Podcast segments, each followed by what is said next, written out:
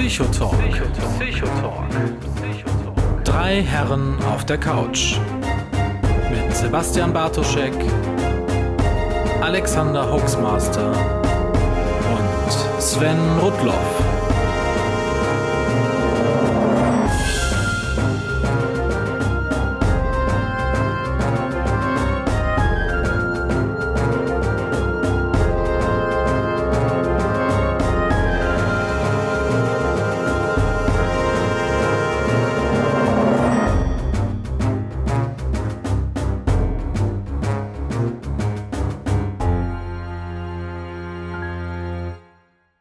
Ja, einen wunderschönen guten Abend äh, daheim bei euch. Wir sind äh, wieder bei uns daheim. Das sind zum einen der Alexander Hoaxmaster daheim in Hamburg.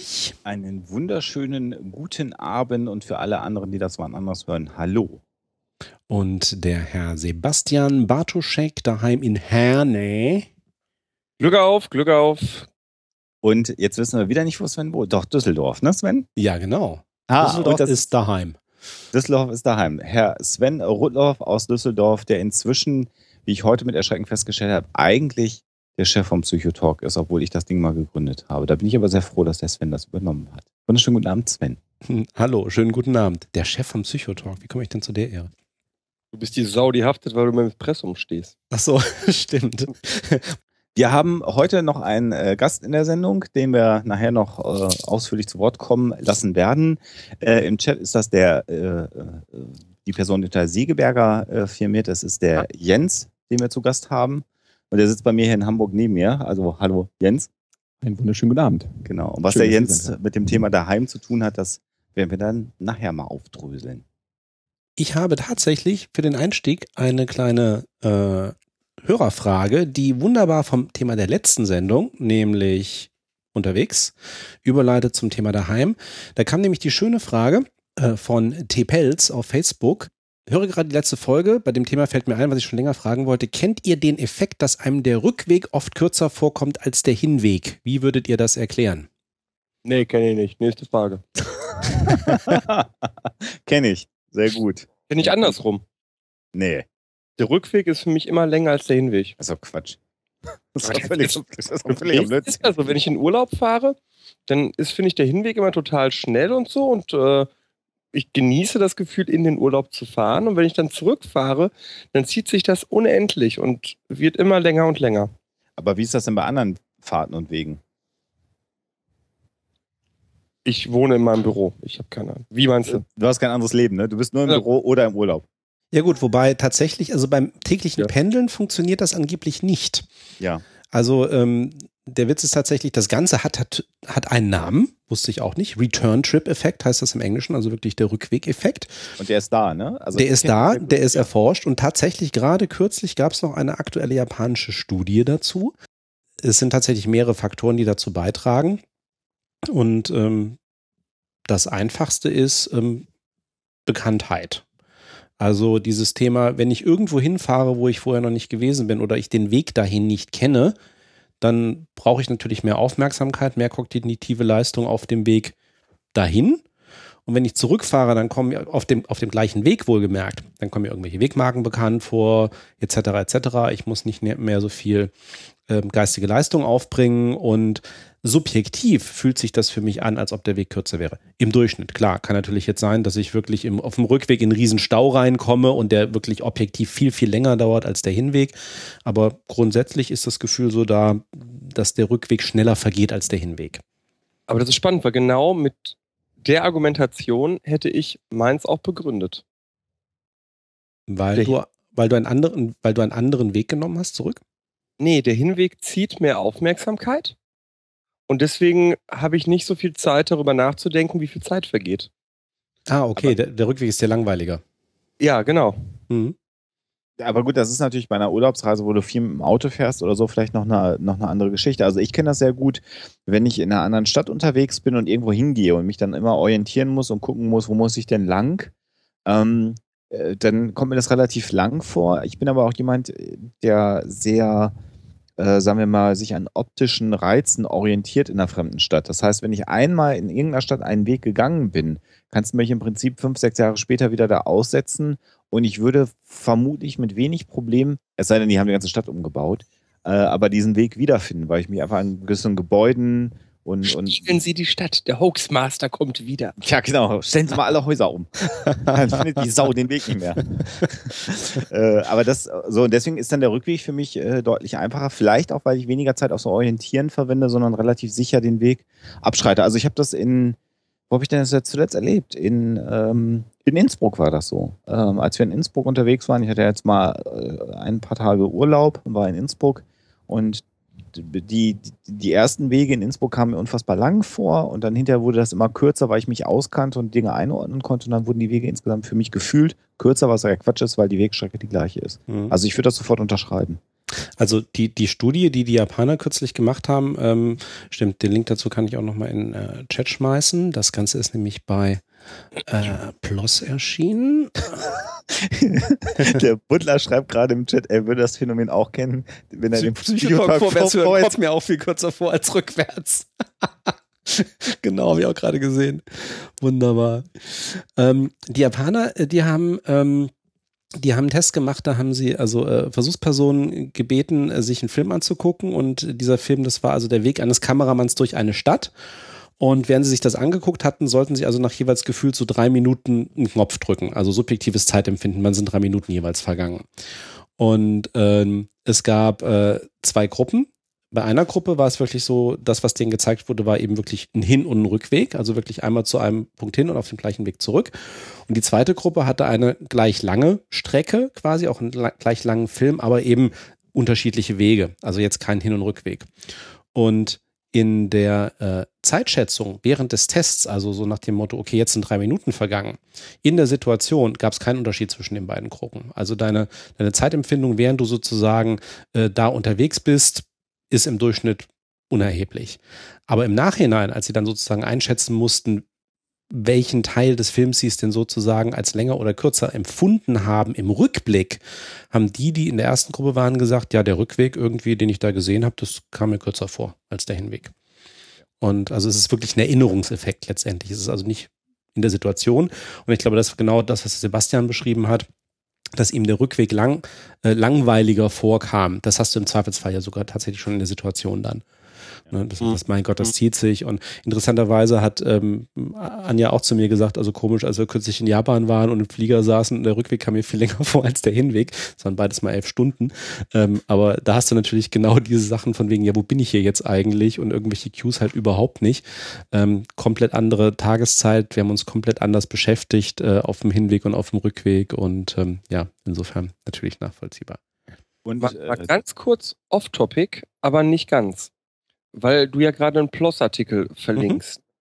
Wie findet ihr beide eigentlich das Faktum, dass du als Forscher richtig lacken musst, damit dein Artikel da besprochen wird? Oder da äh, reviewed wird, vielmehr?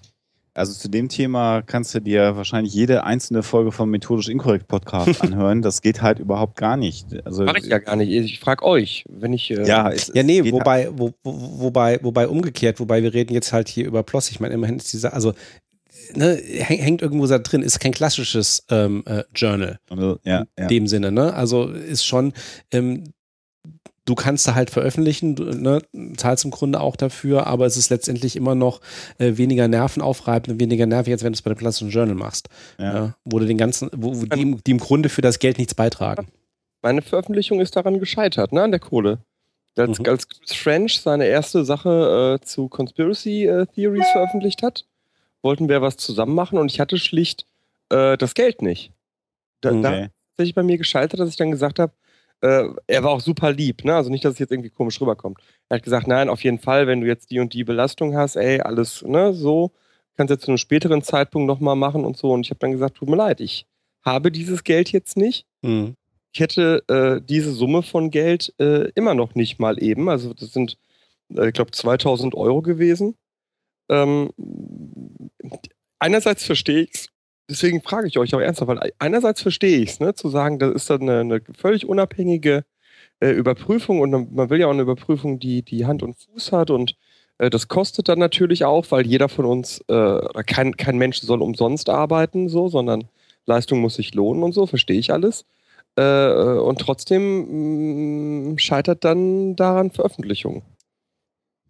Der, der Umgang mit wissenschaftlicher Publikation ist, glaube ich, ne, ein Thema, da könnten wir eine ganze Sendung mal drüber machen, weil das ist, ich finde das ganz furchtbar, wie schwierig zum einen der Weg zu einer Publikation hin ist und zum anderen aber auch der Weg äh, für äh, Menschen, die an wissenschaftlichen Arbeiten interessiert sind, die Mhm. nicht im Wissenschaftsbetrieb Ja. sind. Ja. Du hast ja, also für einen Psychotalk würde ich mir ja auch wünschen, dass ich viel mehr Zugriff auf Datenbanken und Artikel habe, die ich aber nicht habe. Und ich kann ja nicht privat für so einen Podcast mir eine Zeitung abonnieren, die mich ich habe den 12, über 12, die 14 Praktikanten, ne? Hm?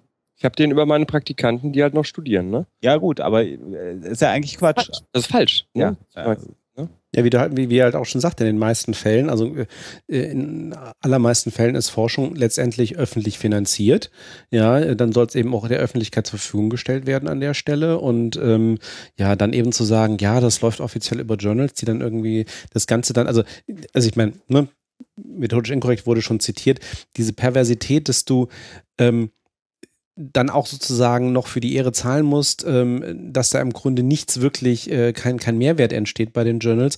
Und dann müssen die Universitäten die Journals dann auch wieder teuer einkaufen, damit du darauf zugreifen kannst. Ja, also äh, komplett daneben. Das andere, das andere Problem lesen wir hier gerade im Chat, dass Mediziner im Alter von äh, 22 schon ihre Doktorarbeit schreiben. Ja, das ist falsch. Also das, das Doktor, können wir es in Anführungsstrichen setzen, ihre Doktor, aber Jetzt muss man natürlich der armen Marie- Marie-Helene natürlich auch irgendwie nochmal sagen, ähm, Herr Bartoschek hat übrigens geschworen, außer gegenüber unseren äh, Live-Gästen äh, seine Freundlichkeit wieder abzulegen. Genau. es ist kritisiert worden und äh, Ki- der Kunde ist König. Ich bin da einfach auch Dienstleistungspodcaster. Und äh, wenn, wenn der Kunde sagt, ich bin zu freundlich, ja, dann muss ich euch Wichsern einfach mal wieder sagen, wo der Hase langläuft. Ja, was soll denn der Scheiß? Wer hat das denn überhaupt gesagt? Es war bei uns als Rückmeldung, dass es äh, fast schon unangenehm war, wie freundlich ich war, weil man jetzt Rotloff und mich gar nicht mehr unterscheiden konnte. genau. Erst stimmlich nicht und dann noch nicht mal inhaltlich. Unglaublich. Ja. Hm. Hm. Nein, also jetzt mal ganz ernsthaft, was Maria äh, Jelena sagt, sie kann natürlich, natürlich kann, kann der Student nichts dafür. Aber was ich mitkriege, ist die Praxis, dass Leute äh, ihre Promotion anfangen, bevor sie ihren, ihren Master haben, äh, quasi dann so eine Art Persilschein kriegen für nach dem Master und das ist falsch. Das ist einfach falsch. So, das, äh, da, das widerspricht der Idee einer Promotion massiv. Und wer das verteidigt, der hat sich nie überlegt, welchen Sinn eine Promotion hat. So, ganz einfach ist das. Fertig. Das ist im medizinischen Betrieb aber von jeher anders gewesen. das ist mir sowas von egal, solange sich Medizin als Wissenschaft definiert, äh, hat sie sich nach denselben Regeln zu richten wie äh, jede andere Wissenschaftsdisziplin auch. Das ist so wie die Argumentation. In der Homöopathie äh, haben wir aber noch nie Belege gebraucht, äh, um Arzneimittel zuzulassen. Ja, das ist für mich mal gerade kein Argument. Entschuldigung. Mhm. Wie ist es bei Gender Studies? Ist das sowas wie Homöopathie? Ich weiß das gar nicht. Du. Geschlecht ist ein soziales Konstrukt, was gar nicht existent ist, lieber Sven. Ich dachte, da wärst du drüber. Nee, da bin ich drüber. Deswegen frage ich mal, Als Bäcker. mich ja, warum muss man das studieren? Medizin oder Gender Studies? Gender Studies. Nein. Medizin zum Beispiel, ich glaube, dass, dass die Mediziner ganz ernsthaft äh, von einer grundlegenden Reform ihres Studiums einen viel größeren Nutzen hätten, wenn das viel mehr ähm, auch auf mo modernste Entwicklung eingeht, wenn die Publikation, äh, okay, vielleicht nicht ganz so wie in den USA, das ist auch übertrieben, wie wie es da jetzt läuft, dass du als junger Arzt halt auch publizieren musst und sollst und musst und sollst und so. Aber ich ähm, finde, Medizin hat in der Tat natürlich eine, eine Sonderrolle im Studienwesen, ähm, die aber aufgrund der deutschen Strukturen überhaupt nicht äh, entsprechend kommuniziert wird, sondern so getan wird, äh, als wäre es nicht so. Und das ist einfach falsch. Und das bringt den Medizinern ja auch nichts. So, also ich verstehe jeden Mediziner, der sagt, ich mache erstmal einen Facharzt, äh, bevor ich eine Promotion mache. Da hat gibt- er inhaltlich mehr von. Prozentual gesehen gibt es ja auch immer weniger Mediziner, die tatsächlich noch die Promotion machen. Mhm. Recht. Ne? Also, ne, weil, weil das ist der Anreiz. Ja. Außer dass man sagen kann, der Herr Doktor ist wieder um 8 Uhr da. Nee, das ist falsch. Der Nee. Anreiz ist natürlich, wenn du an einer, äh, einer äh, universitären Klinik äh, weiterarbeiten möchtest, ähm, äh, äh, musst du auch da quasi dem Wissenschaftsbetrieb Genüge tun. Also du kannst, wenn du äh, Oberarzt an einer Universitätsklinik werden willst, das nicht ohne Doktor machen. Das funktioniert nicht. Und das ist falsch. Das ist schlicht, genau das ist genau das, was ich meine. Ja, das ist halt, ja, ja, das, ne, das ist wie an der Uni, wenn du als Psychologe an der Uni bleibst, im universitären Betrieb, musst du ja auch äh, ne, dem Wissenschaftsbetrieb folgen. Aber das funktioniert, äh, aber das ist ein anderes Thema, das werden wir heute hier. Genau.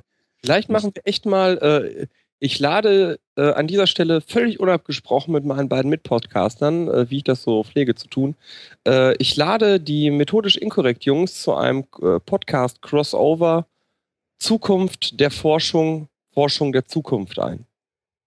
Finde ich gut. Da könnten wir uns vielleicht noch den einen oder anderen aus anderen Fakultäten mit dazu holen. Gerne. Ne? Weil, Wir also, brechen den Weltrekord mit dem, äh, mit dem Podcast mit den meisten äh, Gästen in der Sendung.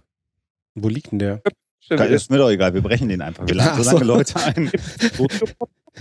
Wir, wir, wir forschen da mal nach. Genau. Ja, der, der, der Butler zum Beispiel, genau, wo wir gerade dabei sind, ne? Also auch noch ein bisschen hier, ne?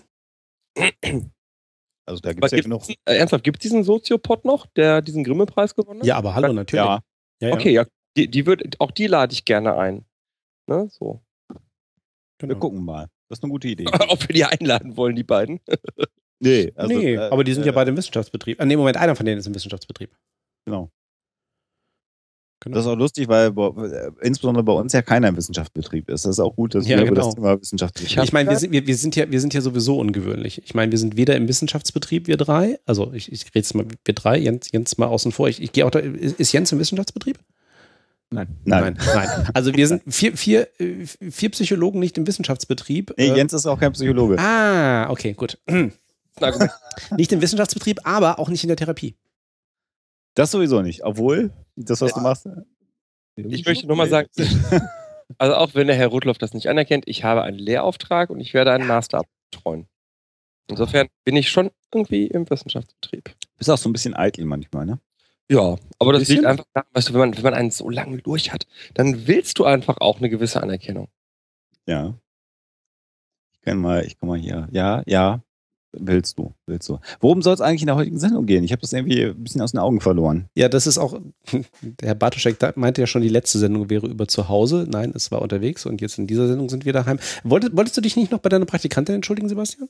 Genau, Sebastian ist heute prima vorbereitet. Genau, weil der ist super vorbereitet, weil, Sendung- weil, weil die Saskia hatte ihm ja schon zu der letzten Sendung, weil er das falsche Thema im Kopf hatte, die, die, die falschen Studien erst rausgesucht, bevor sie die richtigen Studien rausgesucht hatte. Ne? Dann ist Sebastian heute super vorbereitet. Liebe Saskia, ich, Sebastian J. Bartoschek, Doktor der Psychologie, Lurchlord und nicht praktizierender Tierheilpraktiker, möchte mich bei dir an dieser Stelle entschuldigen. In einer langen Suchaktion heute im Büro von, ich sage mal, 73 Minuten, war es mir nicht in der Lage, die von dir recherchierten Unterlagen zu finden, woraus ich messerscharf geschlossen habe, dass in einem Anflug von Blödsinn ich sie geschreddert habe. Das heißt, es tut mir echt leid, du hast mehrere Stunden hier umsonst recherchiert. Ähm, danke gleichwohl für deinen Einsatz. Ähm, Und die zur Verfügungstellung deines Zugangs zu deiner Universitätsliteraturdatenbank. das ist mir wirklich unangenehm, weil sie hat sich da echt Mühe gegeben. Ich weiß auch noch, sie hatte echt gute Sachen rausgesucht.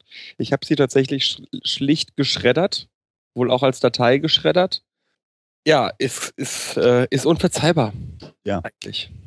Das ist, da haben wir ja Schwein, dass du das nicht in der Zusammenarbeit mit uns machst, ne? Also es sollte heute, nachdem wir das letzte Mal das Thema unterwegs hatten, wollen wir heute das Thema daheim oder zu Hause Oder Heimat. oder Heimat näher beleuchten. Oder unsere Rezension in der Psychologie heute. Oh ja, unser, ja, also für die Hörer, die es nicht ähm, äh, auf Facebook oder Twitter mitbekommen haben, da war ich dann doch sehr geflasht. Ähm, beim äh, letzten Besuch meiner, bei meiner Mutter sagte sie, ach übrigens, meine Freundin hat da in der Psychologie heute und die hat die abonniert und äh, hielt mir dann die ähm, Juli-Ausgabe unter die Nase. Und da war dann irgendwie auf der Medienseite ein äh, Abschnitt über den Psychotalk. Über die Psychologie heute und dem Titel Psychologengequatsche äh, kurz den Psychotalk äh, dargestellt hat, was wir drei hier denn machen. Und ähm, meine Mutter war ganz überrascht, so wie ihr wusstet das nicht. Sag ich, woher sollen wir das wissen? Ja, man, man- weiß das ja gar nicht mehr. Wer alles sagt, dürfen wir einen Artikel über euch schreiben. Da sagen wir dann, online. Ja, ja, da sagen wir dann, ja, komm, schreib, ist, ist Ja. gut. Mach. Red Also- nicht, mach. Danke an die Psychologie heute. Ähm, wir haben schon gesagt, wir entschuldigen uns hiermit auch formal bei allen, bei allen Hörern, die jetzt zum ersten Mal den Psychotalk hören, weil sie auf diese Rezension geguckt haben. Aber ich glaube, äh, da ste steht da was über die Länge unserer Folgen drin? Nein. genau das eben nicht. Ne? Also, ja. Ich, äh, ich, ich zitiere mal gerade, weil ich habe das gerade mal rausgesucht. Hm? Äh, Ich Alex, habe äh, zufällig hier vorliegen. ich habe ich hab zufällig hier noch 83 Ausgaben der Psychologie heute, die ich mir nachbestellt habe.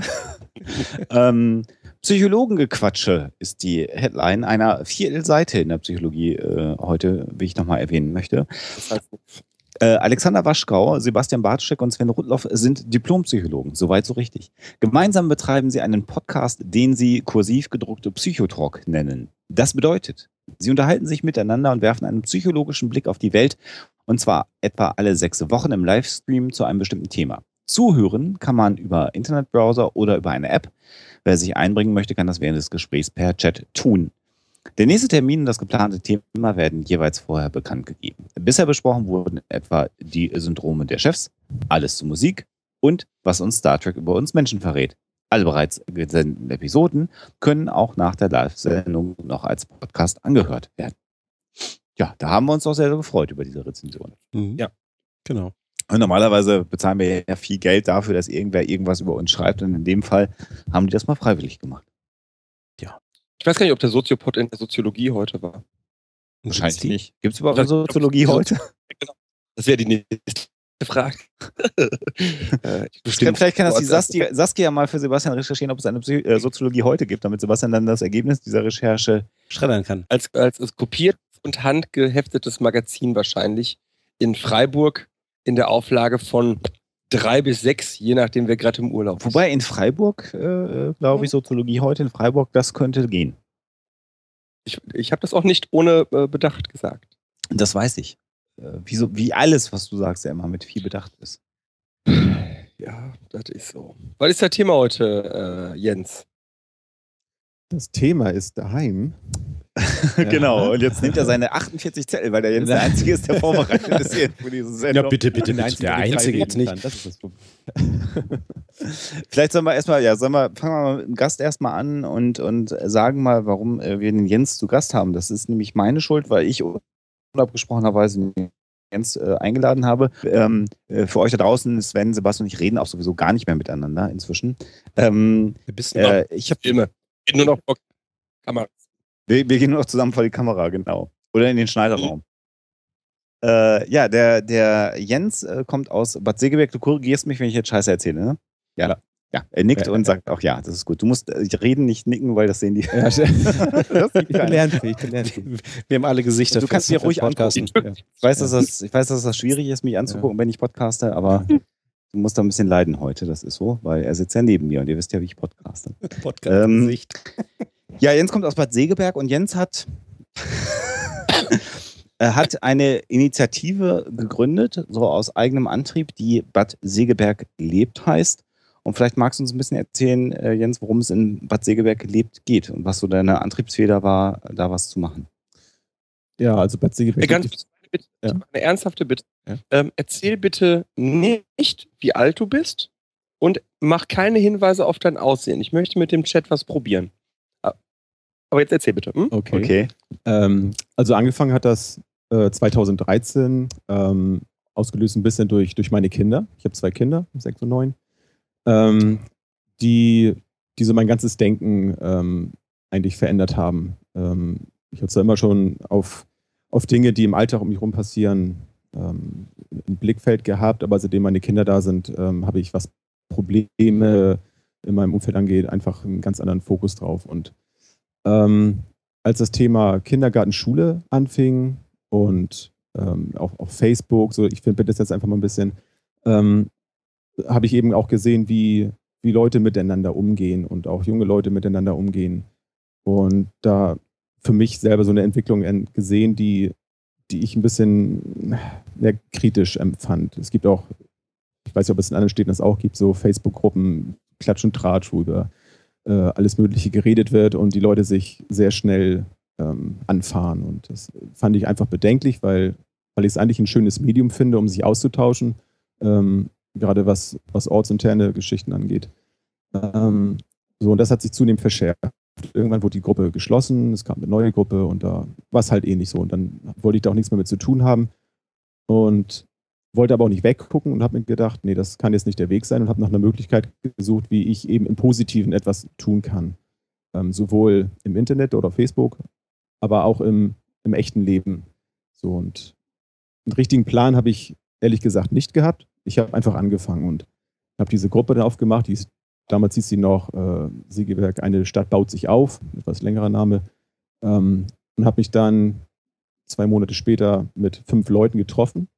Oder wir waren insgesamt fünf und haben über, über Dinge einfach losgesprochen, was wir glauben, was in der Stadt fehlt, wie man ähm, Leute motivieren kann, sich für die Stadt einzusetzen, eben im Kleinen und nicht im Großen. Und das hat sich Stück für Stück aufgebaut.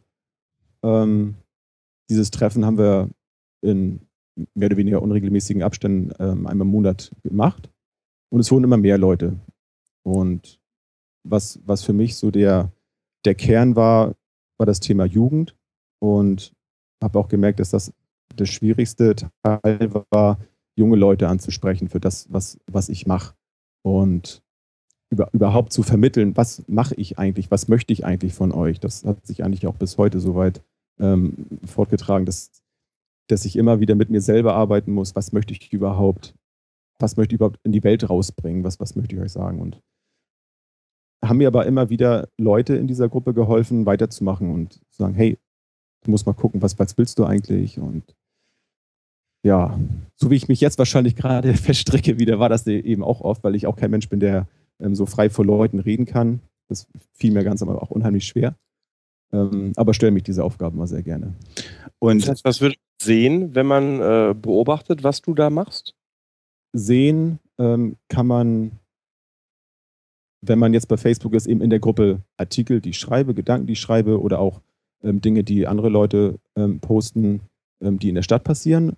Oder wir haben auch schon Aktionen gemacht. Wir haben zum Beispiel ähm, ziemlich am Anfang haben wir Schilder geputzt in der Stadt, weil auch das war so ein ähm, Diskussionsthema in, in der anderen Gruppe, ähm, wo die Leute sich darüber aufgeregt haben, wie, wie die Schilder aussehen in der Stadt und da muss die Stadt doch mal was tun, das kann doch nicht angehen und Verkehrsschilder. Genau, Verkehrsschilder oder Straßenschilder, Werbeschilder für, für Touristen. Mhm. Ähm, und naja, da haben wir uns eben gedacht, Mensch, dann machen wir die doch einfach mal sauber und setzen mal ein Zeichen, dass, dass es eben auch was bringt, irgendetwas zu tun. Einfach darauf aufmerksam machen, nicht rummeckern, dass hier alles so blöde aussieht, sondern es einfach tun. Und dann haben wir, das hat eine, die Idee gehabt, das gab es, glaube ich, mal irgendwo an einer Straßenlaterne, an so einem Zebrastreifen, hat jemand mal eine, eine Seifenblasendose festgeklebt mit so einem kleinen Zettel dran, ähm, um sich die Wartezeit zu versüßen. Und mhm. die Idee fand ich total nett und haben dann dazu aufgerufen, ähm, Seifenblasendosen zu spenden und haben die dann an verschiedensten Stellen in der Innenstadt, in so einer Fußgängerzone, haben wir die dann aufgehängt. Und ist das legal? Äh, keine Ahnung, wir haben es einfach gemacht. Hat, hat keinen gestört, also Nö, wurde sehr gestört. positiv angenommen. Also wir haben die auch nicht festgeklebt, also wir haben die mit so Kabelbindern festgemacht und mhm. ja, also mhm. es hat keinen, keinen Schaden da genommen. Mhm. Wobei ich überlege gerade, ob wir beim Ordnungsamt vorgefragt hatten. Also ich nicht, irgendjemand. Ich bin mir gerade nicht ganz sicher. Es gab auf jeden Fall keinen Ärger. Also da haben wir viel positiven Zuspruch bekommen und ähm, gerade für die Kinder war das schön und haben wir auch gepostet, so ja, viele, viele Gäste, in der Stadt waren, die haben das gesehen und die kleinen Kinder haben da halt die Seifenblasen durch die Gegend fliegen lassen. Und es sind eben diese, diese kleinen Dinge, die, die das Leben so schöner machen. Und ja, was haben wir noch gemacht? Achso, wir haben noch einen, einen öffentlichen Garten haben wir in Segeberg, ähm, der äh, von der Kirche geleitet wird, der früher überwiegend, also früher heißt so vor, vor zwei Jahren, auch etwa anderthalb Jahren, viel von den Kindern aus dem Kindergarten gepflegt wurde. Da haben wir auch ähm, Dinge eingepflanzt, um da zu ernten. Ähm, und der wurde auch oft verwüstet durch wen auch immer. Die, die Stimmen, die laut wurden, haben natürlich immer gesagt, die, die Jugend von heute und mag auch sein. Ähm, Beweise gab es dafür nicht. Ähm, aber auch das war so ein Thema, wo ich mir gedacht habe, da könnte man eben auch was tun. Und dann haben wir uns der Sache so angenommen und diesen Garten auch gepflegt. Und ähm, einen Teil von diesen Flächen ja, schöner gemacht wieder. Um eben auch zu zeigen, so dass, dass es Sinn macht, sich für solche Dinge einzusetzen. Und da habe ich auch gerade die, die jungen Leute angesprochen, die auch in der Gruppe waren, hey, habt ihr Lust da mitzumachen? Und das ist allerdings eher schwierig, da die klar, das ist auch nicht so, so spannend, das Thema. Ne? Die Leute zu motivieren. Ja, genau. Aber ihr habt schon äh, jetzt ähm, in, in dieser, das ist ja im Wesentlichen eine Facebook-Gruppe im Moment mit, mhm. ich glaube, über 700 Mitgliedern inzwischen. Ja. Ähm, ihr habt da auch so ein Netzwerk gebildet von, von Leuten, die sich gegenseitig unterstützen. Also ich beobachte das ja, weil ich ja auch in Bad Segeberg arbeite. Das ist ja mein, mein jetziger Arbeitsort. Also ihr habt auch so Sachen wie, wie Lauftreffen, äh, wo ihr, also es gibt in Bad Segeberg einen großen See, den Segeberger See. Und da habt ihr irgendwie so eine Jogginggruppe, die sich trifft, wenn man nicht Lust hat, alleine zu laufen. Da kann man sich dann äh, zusammenschließen oder überhaupt, wenn jemand irgendwelche Aktionen macht oder jemand gerade sagt, ich bin gerade einsam, hat einer Lust, sich mit mir auf einen Kaffee mal zu treffen irgendwie. Und das ist halt alles innerhalb, innerhalb des Ortes. Und da bildet sich schon auch so ein Netzwerk von Leuten, nicht nur im, im, im Netz, sondern äh, das geht dann auch immer in die Realität noch rüber. Ne? Ganz genau. Also das, ähm, das ist ja auch das, was, ähm, was mein Gedanke dahinter war, dass das passiert. Also dass, ähm, dass ich quasi da, wo, wo ich der Meinung war und eigentlich auch bin, sich viele Menschen rein ähm, flüchten und äh, versuchen Kontakte zu finden, ähm, sich dadurch nicht verlieren, sondern dass, dass man eben dort, gerade jetzt Facebook, ähm, Menschen ähm, findet, zusammenbringt, die sich dann daraus wieder eben im Leben wiederfinden und gemeinsame Interessen finden und ausleben. Und das macht für mich den eigentlichen Reiz auch aus. Ich schreibe zwar auch gerne auch Dinge und äh, bringe da so meine Gedanken eben ähm, in die Öffentlichkeit, aber das, das Schönste, die schönsten Momente, die daraus entstehen, sind immer die Momente, wo, wo ich mich persönlich mit Leuten treffe und ja, wo das eben entsteht, was, was dahinter steckt eigentlich. Aber du bist schon auch so ein Katalysator für diese Gruppe, ne? Also wenn du nicht äh, immer wieder mal aktiv auch irgendwelche Postings machen würdest oder so, so Aktionen anstoßen würdest, äh, so ist meine Wahrnehmung, würde die Gefahr auch bestehen, dass die Gruppe so ein bisschen einschläft, oder? Das mag sein. Also ich, ich versuche das ähm, weitestgehend auszublenden. Ich habe zwischendurch eine Zeit gehabt, wo, wo ich mich mal sehr stark zurückgenommen habe, weil, weil ich gemerkt habe, dass, dass ich einfach zu viel Zeit und zu viel Energie da reingesteckt habe und so, so ein bisschen mich selber und meine Familie da vergessen habe. Auch da eben gemerkt habe, wie, ja, wie sehr man halt aufpassen muss und ähm, bei all den positiven Gedanken, die man dabei hat, ähm, sich selber nicht vergessen darf, weil sonst ist die Energie futsch. In der Zeit passierte tatsächlich weniger. Ja, ich habe mich gefragt, woran das liegt und mhm. habe da auch dann bewusst darauf ähm, gedrängt, Mensch, Leute, wenn ihr Ideen habt, äh, sagt es doch mal. Und das ist wirklich schwierig, da das Feedback zu bekommen, um zu hören, was ist das denn? Mache ich mir vielleicht nur Gedanken oder ähm, bewerte ich das Ganze über? Das sind immer so Fragen, die dann bei mir aufkamen. Den Punkt verstehe ich nicht. Bitte? Den Punkt verstehe ich nicht. Welchen genau meinst du? Also, äh, äh warum ist es schwierig oder inwiefern ist es aus deiner Wahrnehmung schwierig, da eine, eine Rückmeldung zu bekommen? Ähm, weil, ähm, also ich habe viel mit, mit den Artikeln, die ich geschrieben habe, rumexperimentiert. Ähm, wenn ich die Leute direkt angesprochen habe, um zu fragen, was, was glaubt ihr zu einer Situation, meinetwegen in der Stadt, äh, keine Ahnung, so der, jetzt nehmen wir das Thema jetzt mal Garten, ähm, hättet ihr Lust, da was zu tun oder was meint ihr, was können wir da machen?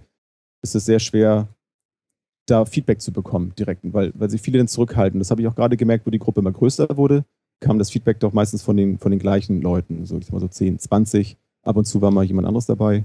Da, da wirklich öffentlich über solche Dinge zu, zu diskutieren und Meinung ähm, einzuholen. Das ist schwierig. Aber wenn du sagst, lasst uns dann und dann treffen, dann machen wir das und das, dann ist die Bereitschaft größer und dann sagen viele Leute, ja, da mache ich mit, aber. Nee, auch noch nicht mal. Also noch nicht sogar noch weniger eigentlich. Also gerade, du hast den Lauftreff vorhin angesprochen, ja. ähm, waren wir am Anfang, war es eine, eine Walking-Gruppe, da ja. waren wir dann mal fünf, sechs Leute. Ähm, aber da ist es dann auch nicht lange bei geblieben. Also es sind dann doch wirklich vereinzelt Leute, die dann Lust haben und ähm, so eine richtige Verbindung zu einem festen Termin besteht eigentlich nicht. Der einzige Termin, der wirklich dauerhaft angenommen wird auch, das ist eben dieser Gruppentreff, den wir machen, wo wir mal so zwischen 10 und 15 Leuten, sag ich mal, sind. Der wird schon noch als, als ernsthaft wahrgenommen und auch, weil er eben dann auch wirklich präsent ist. Man sagt, an dem Tag treffen wir uns, zack, Mhm. Ähm, aber da muss ich eben auch sagen, so an dem Tag findet das statt und ich frage nicht mehr, Mensch, wann wollen wir denn mal? Also es braucht schon eine klare Ansage. Aber die Gruppen, die da jeweils aktiv werden, je nach Thema, also Lauftreff oder bei dem regelmäßigen Gruppentreff oder eben auch bei anderen Aktionen, die sind schon unterschiedlich. Also es gibt dann schon welche mit unterschiedlichen Interessen dabei oder diejenigen, die auch Feedback geben. Oder ist das letztendlich dann doch immer nur so ein harter Kern von, ich sag mal, 20 Leuten, die dann äh, überall auftauchen? Ähm, schon. Aber, aber es sind eben auch dann ab und zu wieder plötzlich Personen dabei, die man vorher noch nie gesehen hat. Und das sind so die, die Momente, die zwar kleine Fortschritte sind, ähm, aber immer die, ähm, die Momente, die die ich mir wieder bewusst dann vor Augen führe, wo ich denke, okay, es ist jetzt nur einer da, der dazugekommen ist, aber es ist eben dieser eine. Mhm. Und ich habe diesen Menschen vorher nicht gekannt und äh, vielleicht ähm, ist das wieder so ein, ein Mensch, der, der mich ein Stück weiterbringen kann in dem, was ich tue. Und die Gruppe vielleicht auch ganz anders mobilisiert. Also da, da sind, kann jetzt keine genauen Momente jetzt nennen, aber es, es sind zwischendurch tatsächlich immer Menschen dazwischen gewesen, die sich vorher monatelang nur bedeckt gehalten haben oder auch frisch in die Gruppe reingekommen sind, die das Ganze plötzlich wieder zum Leben erweckt haben. Mhm. Mit dem einen war ich jetzt zum Beispiel gerade bei, bei dem, ähm, der Arne beim, bei der Filmpremiere. Premiere. Und das war ein total schöner Abend. Und der war eben vorher nicht dabei und nicht präsent und äh, plötzlich verändert sich das wieder alles. Und das, das ist für mich auch immer der Ansporn, weiterzumachen, dass es, auch wenn es zwischendurch mal dazu neigt, einzuschlafen, sich plötzlich wieder alles wenden kann und plötzlich geht es dann wieder durch die Decke, durch irgendeinen Moment, der entstanden ist. Und die Triebfeder ist letztendlich, dass du deine, deine Heimatstadt irgendwie ein Stück besser oder schöner machen willst, ne? Ganz genau. Eben mit meinen Möglichkeiten, die ich habe und nicht darauf zu warten, ähm, dass von der Politik irgendwas jetzt getan wird für die Jugendlichen oder Das dass ist jetzt meine Frage gewesen. Wieso bist du nicht äh, klassisch, oder vielleicht bist du das ja auch, äh, in eine Partei gegangen und hast versucht, auf dem Weg, der in Deutschland ja der als normal empfundene Weg lange Zeit lang war, äh, darüber was zu verändern? Politik. Ja, also der, der Gedanke ist, mittlerweile ist er schon da, ähm, weil, ich fange erstmal vorne an, warum ich es nicht gemacht habe. Ähm, weil, weil ich in der Politik, was bei uns den Ort angeht, nicht, mich nicht gesehen habe. Ich ähm, spreche einfach auch die Sprache nicht. Ich bin halt kein Studierter, wie das so sagen. und ähm, gebe ehrlich zu, also ich, ich verstehe dann einfach nicht, worum es da geht und sehe mich dann auch nicht als Person, die sich dann dazwischen drängt und da jetzt was versucht zu erreichen und habe eben erstmal den für mich möglichen Weg gesucht, in meiner Sprache, in dem, was ich tue, etwas zu erreichen. Und das klappt, klappt ja scheinbar auch so ganz gut. Aber jetzt ähm, denke ich eben schon noch einen Schritt weiter, weil ich mir erstens ähm, schon auch ein gewisses Wissen, was Regionalpolitik angeht, angeeignet habe, wenn vielleicht auch nicht ausreichend, aber merke, dass meine Sprache, die ich eben spreche, auch ankommt und dass es einfach ein anderer Weg der Politik ist, wenn es eben auch keine Partei ist. Aber ähm, irgendwo ist das auch politisch, was ich mache. Und letztlich ist es mir dann noch egal, ob ich jetzt irgendwie Mitglied einer Partei bin oder ob ich einfach nur ich, ich als Jens bin, der da steht und Menschen für irgendwas begeistert und miteinander irgendwas unternimmt. Aber umgedreht hast du mal erzählt, dass die Politik schon auch Signale äh, aussendet und dich schon auch wahrnimmt, die, die Kommunalpolitik, oder? Das stimmt, ja. Das habe ich auch schon gehört, ja. Dass man gerne mich in einer Partei haben würde. Weil du was Ja. machst, ganz offensichtlich, ne? ja. Also das, das Nee, ich glaube nicht, dass das der Punkt ist. Ich glaube nicht, dass sein Machen das Entscheidende ist. Sondern? Doch. Er kriegt Zuspruch für das, was er macht.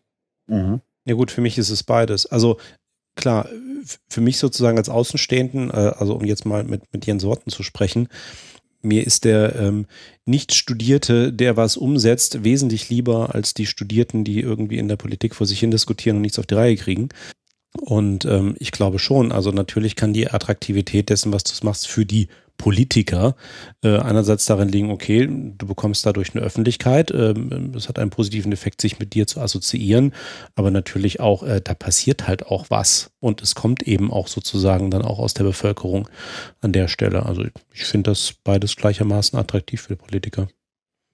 Ja, wir haben unterschiedliche Sichtweisen auf das, warum Lokalpolitiker aktiver ansprechen. Ja. Vielleicht warst du dafür auch schon zu lange in der Politik, Sebastian. Vielleicht. Ja, ja, ich habe ja viel Lokalpolitik gemacht. Ähm, Ich finde das, was du machst, Jens, äh, sehr beeindruckend und sehr spannend.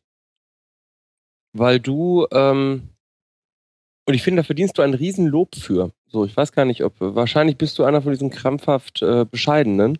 ja, ist er. Eitelkeit. Richtig äh, erkannt, ja. Nee, es ist, du machst nicht nur wirklich was und machst nicht nur irgendwelche bescheuerten Postings bei Facebook, sondern du versuchst auch noch die Menschen, die auf Facebook sind, dazu zu bringen, in der Realität was zu machen. Und äh, da nötigst du mir tatsächlich einen riesen äh, Respekt ab vor dem, was du da tust. Dankeschön. Äh, warum, Sebastian? Führ's mal aus. Also ich, ich glaube, ich weiß, okay. dass, dass du, wo du hin willst, aber vielleicht. Äh, Also es gibt, ja die, es gibt ja die Studien, die zeigen, dass dadurch, dass ich online etwas unterstütze, ich in der Realität, in der Außer-Online-Realität nichts mehr tue. So dieses Slacktivism-Phänomen. Genau, ne? ja. so. ich, ich klicke auf eine Initiative und wenn dann bei mir durch Dortmund Nord statt Nazis demonstrieren, dann sage ich, naja, ich habe ja äh, bei Facebook geklickt, äh, gefällt mir nicht. So, Ja. Ich so. habe ja auch einen Tweet abgesetzt mit dem, mit dem entsprechenden Hashtag. Oh, und da habe ich aber auch mal gerantet auf 140 Zeichen. Genau. So. Und das trotzdem noch trauen zu demonstrieren durch Dortmund, das kann ich mir eigentlich gar nicht erklären. Äh, so. Und du, du gehst, du sagst nicht nur, äh, ähm, du gehst darüber hinaus, äh, Jens. Also du sagst nicht nur, äh, ich mache wirklich was, sondern, und das finde ich ist faszinierend, du versuchst auch die Menschen, von denen wir eigentlich mittlerweile strukturell wissen, dass sie nicht mehrheitlich bereit sind, aus dem Online-Zusammenhängen rauszutreten, auf die gehst du zu und kriegst sie dazu, in der Realität etwas zu tun. Und das finde ich, äh, ich grandios.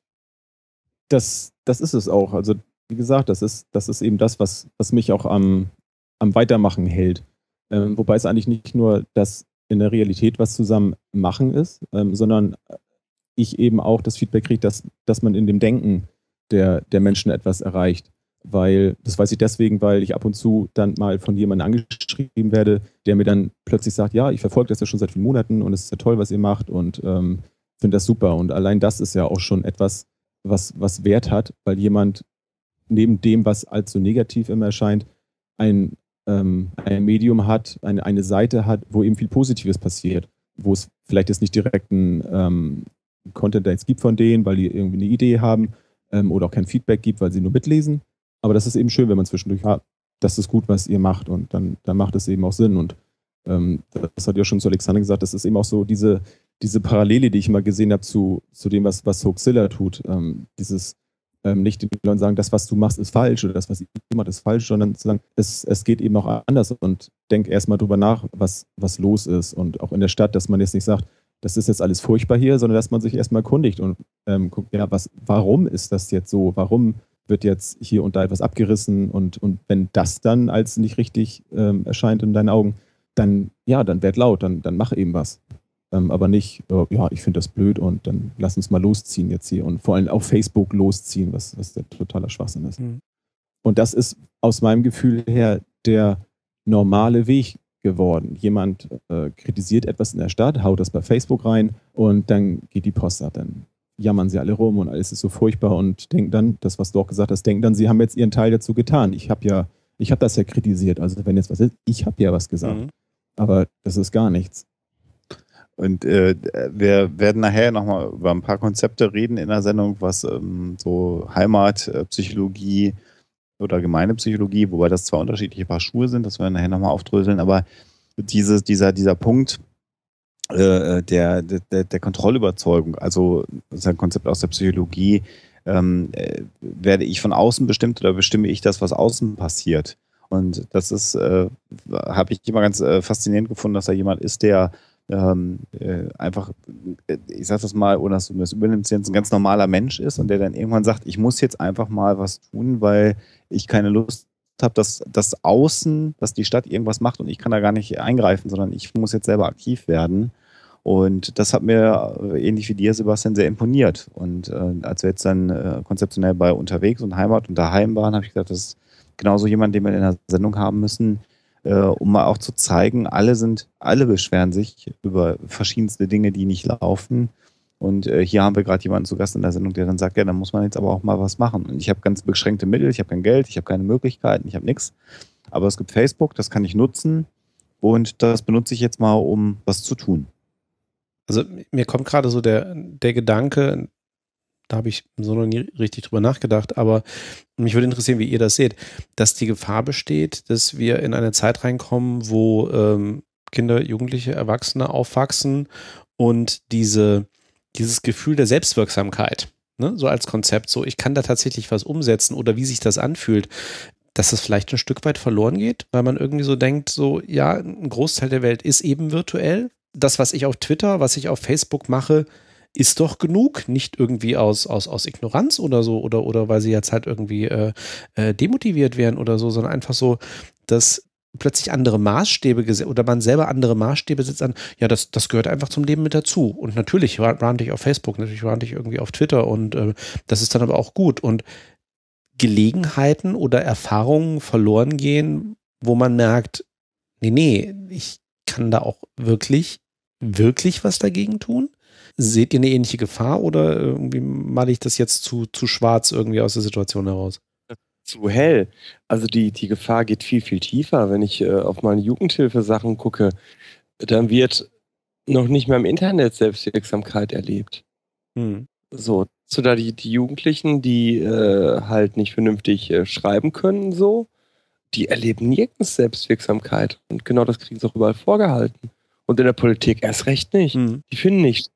Ich sehe eher eine Gefahr, die ausgeht mittlerweile von Leuten, die äh, die klassischen äh, Twitterer, nur Twitterer sind, weil ich habe das mal mit jemandem besprochen, der Politikberatung macht. Wenn ich einen Shitstorm bei Twitter auslöse, ne, dann passiert gar nichts. Und das ist gut für mich als Politiker, der eine komische Forderung hat. Hm. Das heißt, wenn ich eine Forderung habe wie, ich spinne jetzt mal völlig rum, ähm, das ist total absurd, aber ich sage jetzt einfach mal, äh, Flüchtlinge müssen in Zeltlagern leben und die werden dann überwacht, damit äh, die angeblich nichts an äh, Kriminalität machen können. So, Das Dann- würde ja niemand fordern. das würde niemand fordern, der in der freiheitlich-demokratischen Grundordnung angekommen ist. Und dann haue ich das auf Twitter raus. So, verpacke es mit einem äh, Parteilogo und dann warte ich, bis der Shitstorm da abgebraust ist, weil ich genau weiß, dieser Shitstorm bleibt dann dort. Und ist eben nicht eine Realität, ne? Und das kann ich gezielt spielen. Ja. Und das Perverse ist, hinterher kann mir keiner sagen, ich hätte es ja nicht vorher gesagt. Ich, ich spiele von vornherein mit sch- scheinbar offenen Offenen Karten. Karten. Es, war, So. das weiß ja jeder, das ist meine Meinung. Völlig öffentlichen Medium, Ja. ne, was Millionen von Menschen lesen. Klar zuordnenbar, so. Genau. Ja, nee, aber das ist, also ich weiß äh, mittlerweile, dass da diese Überlegung tatsächlich existiert. Mhm. zu sagen, wir ziehen da den Shitstorm. Ähm, der springt zu 90 Prozent nicht in die, in die Realität der Mehrheit der, des Wahlvolkes über. Und damit ist das Ding abgefrühstückt. Weil es passiert nichts in der, in der Straßenrealität. Und das ist, glaube ich, ein großes Problem, ähm, äh, wenn wir auf die sozialen Medien ganz kurz kommen, ähm, dass du irgendwann die sozialen Medien als eine, als die, Reali die gesellschaftliche Realität, so möchte ich das mal sagen, siehst. Also äh, Facebook, Twitter oder welches Netzwerk du auch immer nutzt, das ist die gesellschaftliche Realität. ADN, Google Plus. ADN, ja, viel mehr gibt es da schon. Aber, aber bleiben wir bei YouTube. YouTube ist, YouTube ist auch so ein Ding. StudiVZ. YouTube verkauft dir die Wahrheit. StudiVZ, sehr gut für die älteren Semester, die kennen vielleicht noch StudiVZ. Ältere Semester, see what you did there. Ja, ja, schön, ne? Aber äh, dass das äh, im Wesentlichen überhaupt gar nichts mit der Realität zu tun hat. Und das ist, äh, ich sag das mal gerade und mache mich damit wieder furchtbar unbeliebt, das ist auch mit dem Podcasting so. Dass äh, für all diejenigen und liebe Hörer, schön, dass ihr die Folge runtergeladen habt, schön, dass ihr treue Hörer seid, aber die Podcast-Hörer in Deutschland sind ein so verschwindend geringer Prozentsatz der Gesellschaft. Auch das ist nichts, was wirklich Impact gesellschaftlich hat. Das ist eine Filterblase. Kleine Gruppe. Ja, Filterblase, das ist genau der Punkt. Und äh, das Gefährliche ist, äh, sich in dieser Filterblase unfassbar abzuarbeiten, ja, da unfassbar viel Zeit zu verwenden, da sich über Dinge aufzuregen und eben nicht, so wie es der Jens äh, beispielhaft jetzt macht, aber äh, das wäre halt schön, wenn das viel mehr Leute tun würden. Das gibt, es gibt ja solche Bewegungen, äh, zu sagen, ja, ich nehme das jetzt wahr, was gerade in den sozialen Medien stattfindet, das stört mich auch, aber ich prüfe A, ob das in der Realität auch so ist. Habe ich überhaupt diese Probleme? Und wenn ich sie habe, ich gehe sie in der Realität und nicht im, im virtuellen an. Und äh, das ist sicherlich eine Gefahr und das ist vielleicht auch ganz gut, dass wir hier in der Sendung mit diesem Aufhänger da mal drauf hinweisen. Also wenn euch Dinge stören, klar könnt ihr das kommentieren, klar könnt ihr das teilen, aber damit seid ihr dann nicht fertig, sondern geht dann nach draußen in den euch gegebenen Fähigkeiten. Also Jens ist ja auch niemand, der äh, Kontakte zur Presse hat oder du hast auch keinen Podcast oder so, sondern du hast einfach nur deine Möglichkeiten, äh, die du hast. Äh, und, und du, du arbeitest auch ganz normal, du bist ein ganz normaler Familienvater, aber trotzdem ist es dir die Zeit wert zu sagen, ich will ein ganz bisschen was in meinem kleinen Feld ändern. Und Was machst du in deinem Alltagsberuf eigentlich? Ich bin Maler, Maler, Lackierer. Ach so, Maler Lackierer. Genau. Ah, jetzt habe ich gerade Nicht der übrigens. Künstlermaler. So, pass auf, weil Ja. ich dir ja angangs gesagt, die Leute sollen mal schätzen, wie alt du bist. Ja. Äh, und ich erkläre dir gleich, warum ich eine völlig falsche Schätzung hatte. Vielleicht können wir ganz kurz, äh, äh, wir haben ja immer diese Delay-Sache, bis es beim Chat ankommt. Was meint ihr, wie alt ist der Jens? Bitte In- geben Sie Ihre St äh, Abgabestimme jetzt ab. Aha. 30 kommt da gerade vom André, 32 vom Rudloff. Achso, der weiß es, glaube ich, gar nicht. 35, der Białystock, die Vollmeise 27, 33, 40, 38. Also ich würde sagen, Mitte 30 ist der Durchschnittswert derzeit. Ja, Mitte äh, verschiebt sich. Ist, hier ist eine hervor. Dafür liebe ich unsere Hörer für ein Evaluated Guess wie 4. Der ist, glaube ich, von der Tastatur abgerutscht oder auf die Tastatur draufgefallen beim Einschlafen, weil er die Sendung langweilig findet. Mitte, Ende Psychologie 30 heute Leser. Fünf, So. wie alt bist du denn wirklich? Also die, die Statistik hat, hat recht, ich bin 36. 36. Ja. Ich habe dich geschätzt auf Anfang 50. Was? Okay. Au, au, aufgrund, aufgrund was? Welcher Tatsache? Pass auf. Äh, äh, folgende Zuschreibung. Übrigens, danke da nochmal für dein Buch, äh, nicht für dein Buch, sondern für das Geschenk des Buches äh, Schnelles Denken, Langsames Denken, äh, Sven von Kahnemann, weil seitdem habe ich verstanden, was ich gemacht habe. Ähm, Alexander äh, sagte mir zum äh, Sven folgendes. Jens, Zum Jens meinst du? Äh, ich wusste, dass das heute passiert. Ich hätte drauf wetten können. Wir haben das in, in der, in in äh, im Gymnasium. Haben wir die Jens immer Sven und Sven Jens Ja, genannt. genau. Das, das bei uns? das, ist die Story meines Euch- Lebens.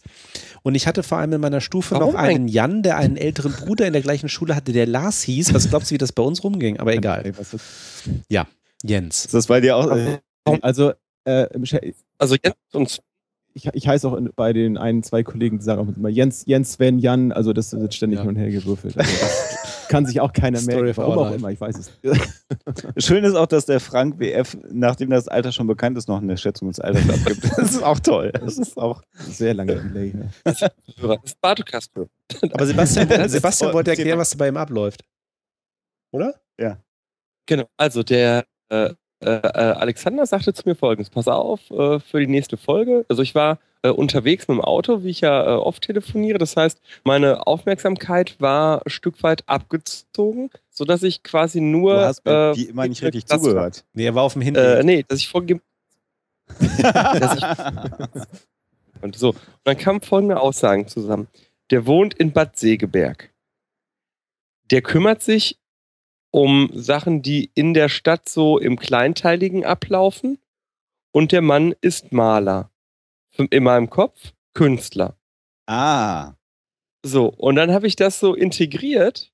Verfügbarkeitsheuristik. Mhm. Für mich war ganz klar, äh, wir reden über einen Anfang bis Mitte 50-jährigen Menschen mit einem Backenbart und einem Schnurrbart, mit Graumeliert. einer Glatze.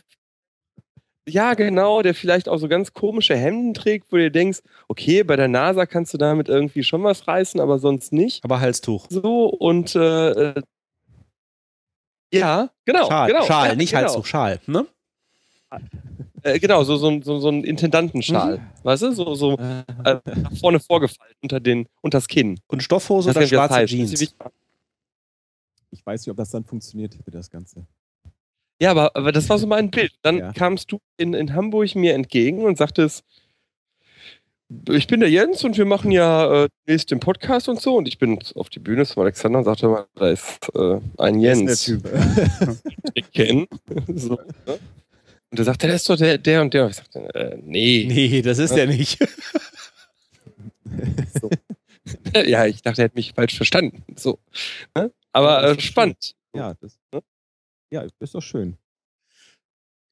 Nee, in Wirklichkeit ist der, ist der Jens äh, eher jugendlich aussehend. Also der sieht noch viel Ich werde immer jünger geschätzt. Ja, tatsächlich, ja. Das, äh, also der sieht noch jünger aus als ich, lieber Chatter draußen. Aber Und auch noch Naturhaare. Aber ja, der ist ja volle, volle. Naturhaare. Ja. Äh, ich- Danke, lieber Ich Sven. bin hier der Wie alt warst du nochmal? ja. 45 jetzt schon, ne? Hallo? Oh. 42. Ich habe die Oh. Antwort und ich weiß, wo mein Handtuch ist. Das ist schon mal sehr gut. Nee, also, Och, äh, warte mal. äh, und, und äh, was, was der Jens auch noch aussieht, deutlich sportlicher als ich. Also insofern, nee, nee, ganz jugendlicher Typ. Ähm, das passt gar nicht, Sebastian. Ne? Da warst du ein bisschen überrascht. Und ich wusste gar nicht, warum du so überrascht warst bei der Premiere. Aber ist jetzt für euch nachvollziehbar, welche äh, Cluster das gezogen hat? Ja. Bei mir- Muss man also sagen, Maler, Lackierer, nicht sagen Maler, ne? Ja, das ist der Ausbildungsberuf ist Maler, Lackierer. Das ist immer halt, wenn, wenn du sagst, du bist Maler, dann, ach so, Maler jetzt, also der, Ma- so ein Maler? Kunst. Ja, Ja, ne? Maler? Ja. dann kommt dann mal schnell in Erklärungsnot. Und, äh, Hm. Ja, Wie breit ist denn der Pinsel, genau? Ne? genau. Es Ja. kommt nicht auf die Breite, sondern auf den. Vor allen Dingen, du bist jemand, der, der, also ganz kurz und dann werden wir wieder ernsthaft, du bist jemand, der Tapezieren wirklich gelernt hat. Du kannst wirklich tapezieren, ne? Ja. Lieber Chat, fragt ihn nicht. Teil der Ausbildung. Das Ja. ist doch Nein, klar. ich, ach, so, nein, ich mache nichts nebenbei. Er macht, er macht nichts nebenbei und er hat auch keinen Spaß am Tapezieren. Das habe ich auch schon eruiert. Ist es nicht ganz normal Teil der Ausbildung zum Malerlackierer? Das Tapezieren? Ja. Ja, klar. Ja, ne? Also deswegen war, war, warst du jetzt überrascht, Alexander? Nein, aber es gibt ja, Menschen- also jeder hasst doch Tapezieren, oder nicht? Ja, pff, du, meine Frau macht das wohl, wenn ich nicht da. es, es, es gibt solche und solche Arbeiten. Ja, es gibt, es gibt angenehme Sachen, aber auch nichts. Außerdem sind Tapeten ein soziales Konstrukt. Tapeten sind ähnlich wie Ja. Geschlecht ein soziales Konstrukt. Ganz genau so ist das. Ja. Und das Schlimme ist, es stimmt. Das Geile ist, dass Leute immer glauben, es wäre eine Verarschung, wenn ich so sage, aber es ist völlig richtig. Tapeten sind ein soziales Konstrukt. Und das ist mir klar, warum das so unsinnig ist. Ja. Hm? Sollen wir mal in die erste Pause gehen, Kinder? Ja, können wir machen. Äh, Ich habe noch eine äh, Frage. Ich habe ja ein bisschen Forschung jetzt schon noch äh, von anderen Praktikanten schnell recherchiert. Äh, Was der Jens ja gerade anspricht, ist ja die Frage, äh, wann engagiere ich mich? Also wann habe ich einen höheren Sense of Community, wie wir das in Neudeutsch nennen, also einen höheren äh, Gemeinschaftssinn. Gemeinsinn. Ja, Gemeinde. Gemeinsinn, ja. Ne? Mhm. Wisst ihr, was die fünf Faktoren sind? Äh, ich kann sie, ich kann sie dir, Moment, ich muss ja, ich habe mir das nämlich auf aufgerufen, Sense of Community. Aber sag du ruhig. Äh, ich würde sagen, da grübelt äh, der Zuhörer mal drüber und wir lösen das auf nach unserer Pause. Oh, Audience Participation, das ist toll, ja.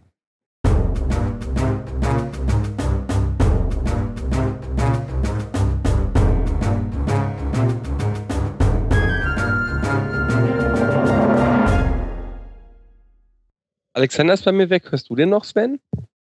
Mhm. Wer ist Alexander? Sebastian, ich, lass, ich lasse mich nicht von dir trollen, Sebastian. Von dir nicht. Von dir nicht. Sondern von wem? Dann sag mir doch mal von. Ja, Da ich, ich habe, ich habe dich überhaupt erst auf die IMDB gebracht, mein Lieber. Und du tu- tust gut daran, dass auch ein Foto von mir dabei ist. auf deinem IMDB-Profil.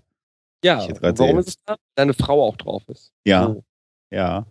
Weil ohne unsere, meine Frau könnten wir überhaupt nicht äh, auftreten in der Öffentlichkeit, so wie wir Oh, aussehen. was ist das? Lustiger Trotteltroll da.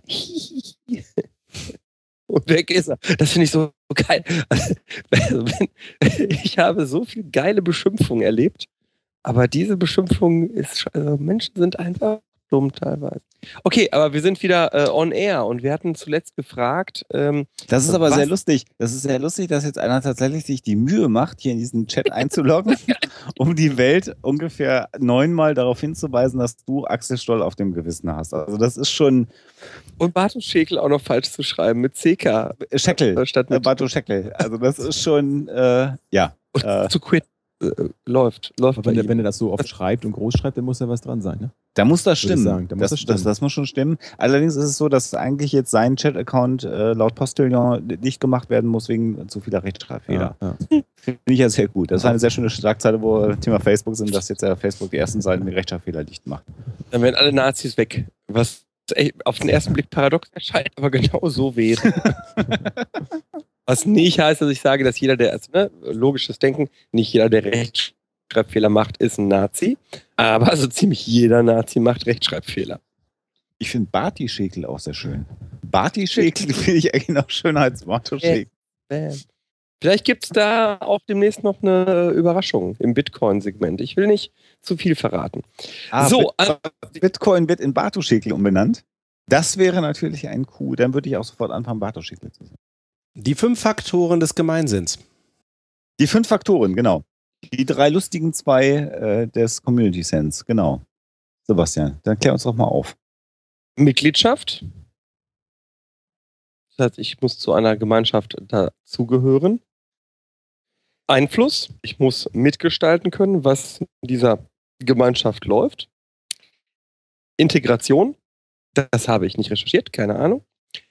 Viertens, Bedürfnisbefriedigung. Die Ziele, die ich habe, müssen über diese äh, Gemeinschaft befriedigt äh, werden. Emotionale Verbundenheit. Ich muss mich verbunden fühlen, emotional mit dieser Gemeinschaft.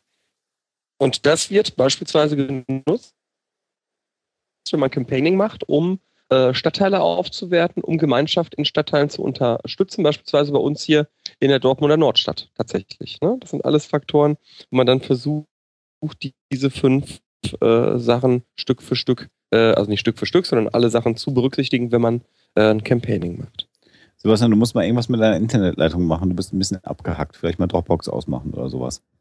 Äh, ich habe nichts anderes, als es gerade auch war, aber ich äh, mache gerne für Sie Dropbox aus. Dankeschön. Und vielleicht nicht irgendwie dein Handy laden oder so parallel, wenn es am WLAN hängt oder dein iPad oder sonstige Dinge. Aber ich könnte mal eben das WLAN, ich hoffe, jetzt bin ich nicht weg. Ja, das macht dann auch nichts. Für die Hörer. So, jetzt müsste ich wieder besser sein, hoffe ich. Ja, das klingt oh besser. ja, das klingt gut. Man hört dich auf viel besser, besser, ja. Viel Ob er besser. ist, müssen wir gucken. Ne? Ja, das, aber man hört ihn immer besser sehr, wird jetzt. Sehr fein beobachtet ja. jetzt, ganz fein beobachtet. Ich habe gar nichts gehört. Das ist ein Placebo-Effekt. Nein, ich habe was. Ja.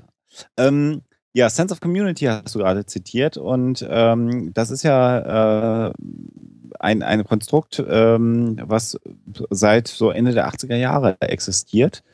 Und da sind wir schon bei einem, bei einem Thema, ich habe da ja mich auch ein bisschen umgetan, zum Thema Heimat und Psychologie. Und neben diesem Sense of äh, Community, den du gerade äh, geschildert hast, also Suche nach, nach Gemeinschaft, wenn man es denn vielleicht mal übersetzt, gibt es ja noch zwei weitere Dinge, äh, die äh, psychologisch gesehen, so zeigt es die Forschung im Moment, ähm, erklären, was so ein Heimatgefühl bei uns auslöst. Und dazu gehört neben dem Sense of Community auch der Sense of Control. Und das ist eben dem Bedürfnis, äh, gerecht zu werden nach Beeinflussung, Gestaltung und Handlungsmöglichkeit. Dann fühlt man sich wohl, wenn man also sagen kann, ich habe, ich, ich kann was gestalten, ich kann was verändern. Und das ist ja auch im Prinzip das, was Jens schon geschildert hat. Also wenn, wenn ich mich mit meiner Heimat verbunden fühle, dann habe ich auch das Gefühl, ich kann was beeinflussen und ändern. Und er hebt den Finger und ich glaube, er möchte jetzt was dazu sagen. ähm, das, das ist ja genau auch einer der Gründe, warum ich das ähm, mache. Also ich mache es ähm, in erster Linie natürlich irgendwo, um was zu bewegen, ähm, aber ich tue das zum großen, zu einem großen Teil auch natürlich für mich selber und beobachte immer ganz genau, was das auch mit mir macht. Und das ist auch das, was ich dann eben auch damit einbringen will, was ich nach außen transportieren möchte, dass eben auch du als ganz normaler Mensch äh, eine Möglichkeit hast, erstens etwas zu bewegen und, und zweitens ähm, auch weit über deine Grenzen ähm, etwas zu tun, von dem du bis jetzt gedacht hast, äh, dass du das gar nicht, äh, bestimmt niemals machen willst oder vielleicht auch gar nicht drüber nachgedacht hast. So, dass, dass ich jetzt zum Beispiel heute hier sitze, das ist, ist für mich jetzt zum Beispiel was ganz Großes. Und genau, endlich im Medienimperium angekommen, ne? Ganz genau, und dann auch gleich ganz oben, ne? Ja. nee, also im Ernst, es, es ist, ich finde das eben faszinierend. Also ich habe ganz am Anfang, wie gesagt, bei dem ersten Treffen, wo wir mit fünf Leuten gesessen haben, war ich mega aufgeregt, nervös. Äh, ja, ich kannte die Leute eben nicht und wusste gar nicht, äh, ja, was, was sagst du denn jetzt und was erzählst du jetzt mit denen und äh, ja, und aber diese, diese Angst, diese, diese Hürde, die eben jedes Mal schon da war, bei jedem Treffen waren dann mehr Leute da, immer wieder zu, zu überwinden und immer wieder an, an die Grenzen zu gehen, über die Grenzen rauszugehen und nach Möglichkeit nicht drüber nachzudenken, ähm, ja, mache ich mich jetzt hier vielleicht zum Affen oder wie kommt das an, wie, wie wirkt das auf die Leute. Das, das ging immer so wie so eine Welle. Zwischendurch habe ich mir da sehr intensiv drüber Gedanken gemacht, was schreibe ich jetzt mal, was, über was rede ich jetzt mal, damit damit ich weiterkomme. Aber gefühlt gut war es äh, eigentlich immer dann, wenn ich mir da keine Gedanken drüber gemacht habe, wenn ich einfach nur so gewesen bin, wie ich bin, ohne mir Gedanken zu machen, wie sollte ich eigentlich sein. Und das ist das, was tatsächlich dann immer wieder die, auch die Gruppe gerade ein Stück weitergebracht hat, weil es dann am ehrlichsten ist, wenn, wenn ich so bin, wie ich bin und äh, die, die Leute draußen, die mich nicht kennen und vor allem auch die mich dann schon mittlerweile kennengelernt haben, gemerkt haben, okay, jetzt scheint es wieder, jetzt läuft es wieder. Und das war, das waren auch immer schöne Momente, die mich jedes Mal wieder ein Stück haben wachsen lassen und mich weitergebracht haben, um, um wieder was Neues auch anzu, anzunehmen. Weil in den Momenten, wo ich mir zu viel zugemutet habe, wo die Hürde dann doch zu groß war, war da meistens so ein, ähm, ja, so ein, so, ein Burnout, der dann kam, wo ich dachte, scheiße, ich weiß nicht mehr, wie ich weitermachen soll. Und äh, irgendwie hat das keinen Sinn. Vor ein paar Wochen, zwei, drei Monaten war das auch mal so, wo ich gedacht hatte, ey, das kostet so viel Kraft, das Ganze. Was wäre, wenn ich jetzt die Gruppe einfach lösche? Und äh, erfreulicherweise kam dann wieder so ein Moment, der mich dann wieder weitergebracht hat. Das war zwar kein positiver Moment, aber so ein Moment, äh, wir haben auch über Facebook geredet, wo ich gemerkt habe, da passiert so viel Mist und das sind Dinge, die mich so belastet haben, wo ich gedacht habe, nee, da, da, ich kann an dieser Stelle nicht aufhören. Das, was ich mir bis jetzt schon erarbeitet habe, ähm, was da jetzt alles schon passiert ist, das kann ich jetzt nicht einfach so wegwerfen. Und das ist meines, meines Erachtens nach ganz wichtig, dass solche Dinge passieren, dass es Menschen gibt, die so sind, wie sie sind, das öffentlich machen und den Menschen zu zeigen, die sich vielleicht zu Hause verkriechen und meinen, sie sind über Facebook auch äh, sozial kontaktiert, sagen, nee, bist du nicht, du äh, unterhältst dich jetzt vielleicht über dein Chatfenster mit jemandem, aber du, du kennst diese Menschen nicht wirklich und du gibst dich auch im Internet anders, als du in Wirklichkeit bist. Das, ich nehme mich da nicht aus. Ich schreibe, wenn ich einen Artikel schreibe, auch anders, als ich rede. Das ist inhaltlich, äh, deckt sich das mit dem, was ich denke, aber ich bin da einfach anders. Und das ist, glaube ich, bei vielen Leuten ist das so verschoben. Also ich, ich habe dann auch immer gedacht, bevor ich diese Treffen gemacht habe und die größer wurden, das, was ich sage, was ich schreibe, so, da stehe ich voll hinter. Das, das ist auch so. Aber wenn ich jetzt dann da stehe und jetzt mit jemandem rede, dann bin ich total unsicher und stelle mir dann selber die Frage, ja, ist das jetzt wirklich, bin ich das jetzt wirklich? Und komme dann so ins Grübeln. Und das, das hat mir gezeigt, nee, ich muss einfach verstärkt öffentlich sein. Ich muss das, was ich jetzt hier heute mache, sowas muss ich machen. Dann werde ich selbstsicherer und dann bin ich auch ich. So, das, das ist eben das, was ich auch transportieren möchte. So, Leute, seid einfach wie ihr seid und äh, seid nicht so, wie ihr glaubt, wie die Gesellschaft euch sehen möchte. Und das ist, glaube ich, ein Thema, wenn wir da nochmal vielleicht gleich drauf kommen, ist, was ich, Thema Normalitätsverschiebung, so da, da würde ich gerne nochmal drüber reden. Ja. Was, was ich davon denke. Be beziehungsweise ist es ja eigentlich auch der, der, der, Ker der, Kern dessen, was, was zu Hause sein irgendwie ausmacht. Also es Ganz kurz, Sven, ja? hat, der, hat der Bartoschek gerade applaudiert? Ja, der Herr Bartoschek hat gerade applaudiert. Ma, mach mal nochmal, das ist. mein neuer Klingelton. danke, danke. Sie können sich widersetzen. das ist doch genau das, was, was ich versuche seit, seit Jahren zu sagen. Wenn der Einzelne einfach macht und wenn es dem Einzelnen gut geht und der Einzelne einfach sein darf, wie er ist, dann geht es der Gemeinschaft gut. Ja. Und umgekehrt, ja. da wollte ich jetzt gerade hinkommen zum Thema der Sendung. Definition dessen, von wo wir uns sozusagen ja wohl und zu Hause fühlen, ist ja genau die Kombination aus den Faktoren, die wir angesprochen haben. Nämlich, dass ich mich eben, dass ich ein gewisses Gefühl der Kontrolle habe, ein gewisses Gefühl der Sicherheit habe, der Gemeinschaft, aber eben auch der Selbstentfaltung. Ich kann mich halt auch ausprobieren. Ich kann eben auch weitergehen. Das ist sozusagen auch nicht äh, ähm, statisch. So, und das kann ein Gefühl sein, und das ist auch das, was wir kennen. Also sich zu Hause fühlen, das kann ich auch in der Ferne, wenn wir jetzt über den Ort sprechen. Ja, es kann Situationen geben, es kann Orte geben, wo ich noch nie war, wo ich dann plötzlich irgendwie so dieses, trotzdem dieses Gefühl habe. Und das kann eine Gruppe von Menschen sein, das kann ein Ort sein. Ähm, so. Und demgegenüber, wenn das zusammenkommt, sozusagen dann auch mit einem, äh, wenn das irgendwo im wahrsten Sinne des Wortes verortet ist, wo ich sage, es gibt einen Ort regelmäßig, wo ich das habe. Das ist mein Zuhause, das ist meine Heimat, wo ich mich so ausleben kann, wo ich mich so geborgen und so sicher fühle mit den Menschen, die um mich rum sind. Dann habe ich diesen zweiten Aspekt von Heimat. Findest du, dass das ein Unterschied ist, ähm, der Begriff Heimat und äh, Zuhause? Ich, ich habe nicht erst beim Recherchen gelernt, dass der Begriff der Heimat etwas sehr Deutsches ist. Also das, das Konzept der Heimat an sich gibt es im deutschsprachigen Raum. Und da gibt es auch einiges an Forschung und auch an Historie zu. Also es gibt diese sehr, sehr deutsche Definition oder Ausprägung von Heimat. Natürlich kann jeder sagen, das Land oder der Ort, wo ich geboren wurde, wenn ich das als meine Heimat oder das, wo ich aufgewachsen bin. Ich kann das, ich als Deutscher würde das als meine Heimat bezeichnen. Es ist aber tatsächlich so, und das habe ich eben im Englischen gemerkt, Heimat ist ein sehr deutscher Begriff. Also den gibt es im Englischen gar nicht. Den gibt es im Englischen gar nicht. Das also gar nicht. Ne? Der wird, der wird gerne mit Home. Home ist aber zu Hause, ja. Genau, der wird mit Home übersetzt, ja, aber ähm, hat andere Konnotationen. Also der Begriff der Heimat, also auch wenn man dem nachgeht, ist eben etwas sehr, sehr Deutsches, was sich insbesondere entwickelt hat damals in Zeiten der Industrialisierung, ähm, als die Landflucht einsetzte, wo dann sehr viele Leute in die Städte gezogen sind und die dann auch im wahrsten Sinne des Wortes so im ersten Moment diese, genau dieses Gemeinschaftsgefühl, dieses Traditionsgefühl, dieses Sicherheitsgefühl des Landlebens, wo sie und ihre Familien mal hergekommen sind, vermisst haben. Ja, und wenn wir also heute auch zum Teil noch despektierlich über die Heimatfilme aus den 50ern und 60ern sprechen, dann ist es ja genau das, wo man sagt, ja, okay, das ist hier, ne, so diese Musikantenstadel, Oberbayern, wie auch immer irgendwie Idylle, die da irgendwie wiedergespiegelt wird. Aber genau darum ging es, dass dieser Begriff irgendwann mal in, in, in Deutschland geprägt wurde oder sich, sich so ein bisschen entwickelt hat. Insofern bin ich da vorsichtig. Also natürlich würde ich auch den Begriff Heimat verwenden, also äh, der Chat äh, fragt da häufiger ja nach, home where your heart is. Ähm, zum Beispiel wird gerade gefragt, was das heißt. Das heißt, du bist da zu Hause, wo dein Herz äh, ist. Und äh, je mehr ich jetzt gerade drüber nachdenke, auch bei deinen Ausführungen, Sven, was du im Englischen ja hast, wenn du, wenn du darauf rekurrieren willst, wo du, wo du herstammst, dann ist es die Hometown. Aber da mhm. gibt es einen eigenen Begriff, also das ist, das ja. ist eine andere Begrifflichkeit.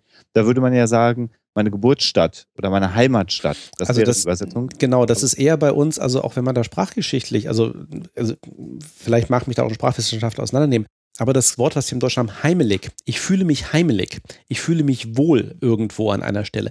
Das ist so ein bisschen dieses, also äh, homely gibt es ja auch im Englischen. Ne? Das ist irgendwie so dieses, ja, da fühle ich mich halt zu Hause, da fühle ich mich wohl. Das, das, das hebt sehr stark auf dieses Gefühl ab. Ja. Ähm, und ist jetzt nicht notwendigerweise mit einem konkreten Ort verbunden. Oder einer konkreten aber was Region. Mich jetzt interessieren würde, da habe ich ja nicht recherchiert, aber wenn äh, ich, ich denke da, gerade jetzt, wo wir darüber reden, drüber nach, ist das tatsächlich so, dass diese Blut- und Bodengeschichte Heimat dann eine Perversion letztendlich ist, die dann im Dritten Reich stattgefunden hat? Oder hat das nur aufgesetzt auf diesen Heimatbegriff, den es sowieso schon immer gab. Und der ist dann nochmal übersteigert worden im Dritten Reich. Letzteres. Also ähm, da, das, nach dem, was ich auch gelesen habe, ist ursprünglich, also das ist auch ein gefährliches, äh, gefährliche Unterscheidung psychologisch gesehen. Aber früher hat man gesagt, Heimat hatte ursprünglich mal so ein, das war so eine Art Patriotismus ohne Nationalismus. Also ich habe mich einer gewissen Region oder dem, wo ich hergekommen ist, halt verbunden gefühlt. Das habe ich meine Heimat genannt. Das war jetzt aber nicht so, dass ich gesagt habe, und meine Heimat ist besser als deine oder meine Herkunft ist besser als deine. So, und da haben, da hat dann sozusagen der Nationalsozialismus aufgesetzt, auf diesem Boden, dann gesagt hat, so ja, aber, ne, und hat das dann eher in, den, in, in Richtung Nationalismus ähm, dann eben äh, pervertiert mit der, Blut, äh, mit der Blut und Boden. Das wird äh, gerne so gelesen, aber natürlich völlig ausklammert. Immer wieder ist die 1848er Revolution und der Nationalliberalismus, der ja Heimat als deutsche Idee äh, sehr wohl auch schon positiv benannt hat. Ne? Mhm. Ja, Mit klar. Der also, natürlich des, des, des Hasses, mein Gott, des Hasses auf Frankreich beispielsweise. Mhm. Ne? Aber das ist, äh, deswegen habe ich auch gerade gesagt, also diese Nähe von Patriotismus und Nationalismus, so genau kann sich das eben, lässt sich das eben nicht trennen. Ich komme eben relativ schnell dahin, dass ich äh, eben dann sagen kann, ja, und meine Heimat ist halt besser als deine psychologisch gesehen ist das ja das klassische In-Group-Out-Group-Verhalten. Ich assoziiere, assoziiere mich mit einer gewissen Abstammung oder mit einer gewissen Region etc. Und ähm, das ist sozusagen meine, meine eigene Gruppe und die grenze ich jetzt gegen andere Gruppen ab. Ja, und das ist was, was eben sehr, sehr schnell passieren kann. Und was jetzt, also ähm, klar hat das Nationalismus, äh, Nationalsozialismus stattgefunden, das kann natürlich auch in anderen Situationen sehr schnell stattfinden. Äh, ich habe gerade mal überlegt, du das sagtest mit Home, ne? Was wir im Polnischen sagen. Hm. Äh, und da fiel mir auf, dass im Polnischen äh, Ojczyzna äh, sowohl das Wort für Heimat als auch für Vaterland ist. Und dass da auch nichts mit einem äh, kleinteiligeren äh, Bezug auf eine Stadt oder so ist, sondern im Polnischen ist Heimat das Land. Mhm. So, und da ist auch ganz klar, es gibt 101 polnischen Film dazu, wie wichtig es zum Beispiel ist, als Pole in polnischer Erde begraben zu werden. So, ne? Das heißt, ne, die ganzen, die ganzen Auslandspolen, die dann in lustigen oder weniger lustigen Filmen dann zusehen, dass irgendwie eine Handvoll Erde dahin kommt, damit sie in polnischer Erde liegen und so. Also äh, will sagen, ich glaube, dass das äh, dieser Rekurs auf einen Nationalstaat ähm, kein spezifisch deutsches Phänomen Nee, nee, nee. Gewesen ist. Ne? Nee, nee, absolut. Im, Im Gegenteil. Also das ging mir auf, als ich jetzt meinen, meinen aktuellen Beitrag für, für den Podcast This Week in Germany geschrieben habe, wo ich nämlich auch drauf kam, ähm, ähm, wenn ich euch jetzt frage, wo kommt ihr her? Robot. Ruhrpott? Hm, okay. Ja, Äh, Ja, ich bin aus Westfalen. ja, okay. Ähm, Jens? Schleswig-Holstein. Schleswig-Holstein. Nordlicht. Ja. Bad Segeberg. Ja, Genau. ja. Ähm, passt wunderbar. Bei uns würde keiner, also Schleswig-Holstein pa passt, aber auch aus guten Gründen. Ähm, wir würden selten sagen, dass wir aus einem bestimmten Bundesland kommen, wenn uns jemand die Frage stellt. Entweder sagen wir eine, eine konkrete Stadt oder eine Region. Auch die Bayern? Die Bayern würden doch immer sagen. ja, aus Bayern. Ja, es sei denn, ich bin Franke. Ja. Aha, Okay, ja. aha. Hm? So, Der, der Franke, der Franke weiß genau, wo er herkommt. genau. So, weil äh, unsere Bundesländer sind ja rein politische Konstrukte nach dem Zweiten Weltkrieg. Das ist, Muss man wissen. muss man wissen. So. So auf Hamburg Bremen. Ja, bis auf die Stadtstaaten, genau. Da lasse ich es mal durchgehen. In den Vereinigten Staaten ist es allein schon durch die Größe des Landes vollkommen üblich, dass du als erstes sagst, aus welchem Bundesstaat du kommst. Ja. Weil äh, im Zweifelsfall dein Kaff, wo du herkommst, kennt sowieso keiner oder es gibt irgendwie 15 mit dem Namen irgendwo in den Vereinigten Staaten. Ja, würde bei uns keiner auf die Idee kommen, irgendwie sein Bundesland als erstes zu sagen. Du sagst halt entweder, ich komme aus Hamburg, dann ist es auch klar, oder aus Frankfurt. Das wäre die Frage, oder? Mein? Mhm. Aber ansonsten so, ja, Region, Westfalen, genau. Westfalen war schon immer irgendwie eine klare Region oder Ostwestfalen oder wie auch immer, ne? So. Land. Ja. Äh, die Briten zum Beispiel, da ist es auch vollkommen normal, dass du im Zweifelsfall die Stadt sagst oder halt irgendwie das County, aus dem du kommst. Weil die Countys gibt's halt schon so lange. Ich meine, Yorkshire gibt's halt irgendwie seit hunderten von Jahren. Wenn du dann sagst, ja, I'm from South Yorkshire, okay, fine. Ja, dann wissen die Leute halt, wo du herkommst. Das, dann musst du auch wieder das Kaff nicht benennen.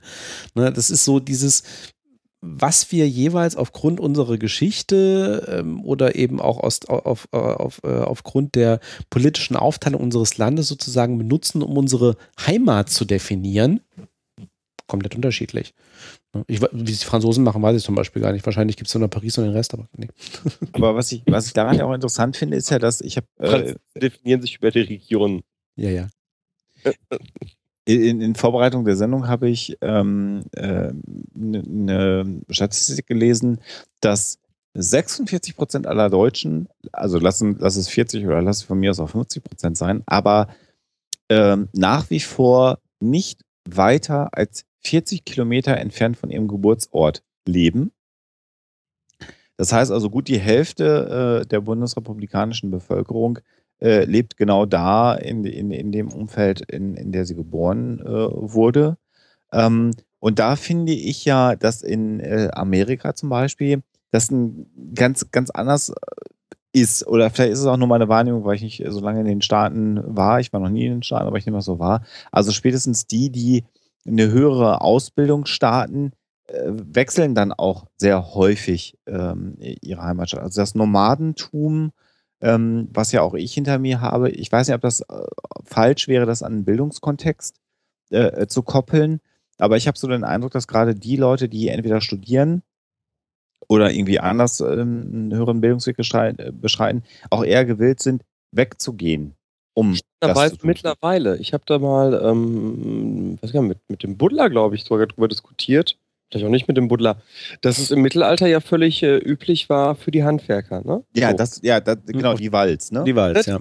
sich nicht da niederlassen, äh, wo sie herkam, was ja eine Art von ähm, Bestandsschutz war auch. Genau, Bestand. Genau das, was wir heute ja immer noch im Kammerwesen haben. Äh, äh, so, ähm, was aber durch die äh, Industrialisierung auf einmal sich änderte. Also diese Sesshaftwerdung ist ja ein, ein, ein Macht mal bitte den Satz fertig.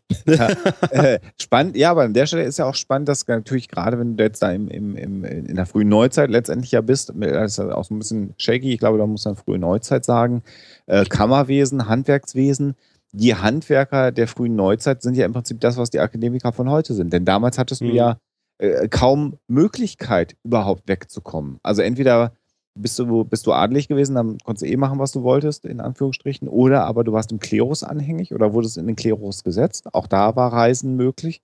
Aber ansonsten hattest du ja als gemeiner Bürger kaum Chancen.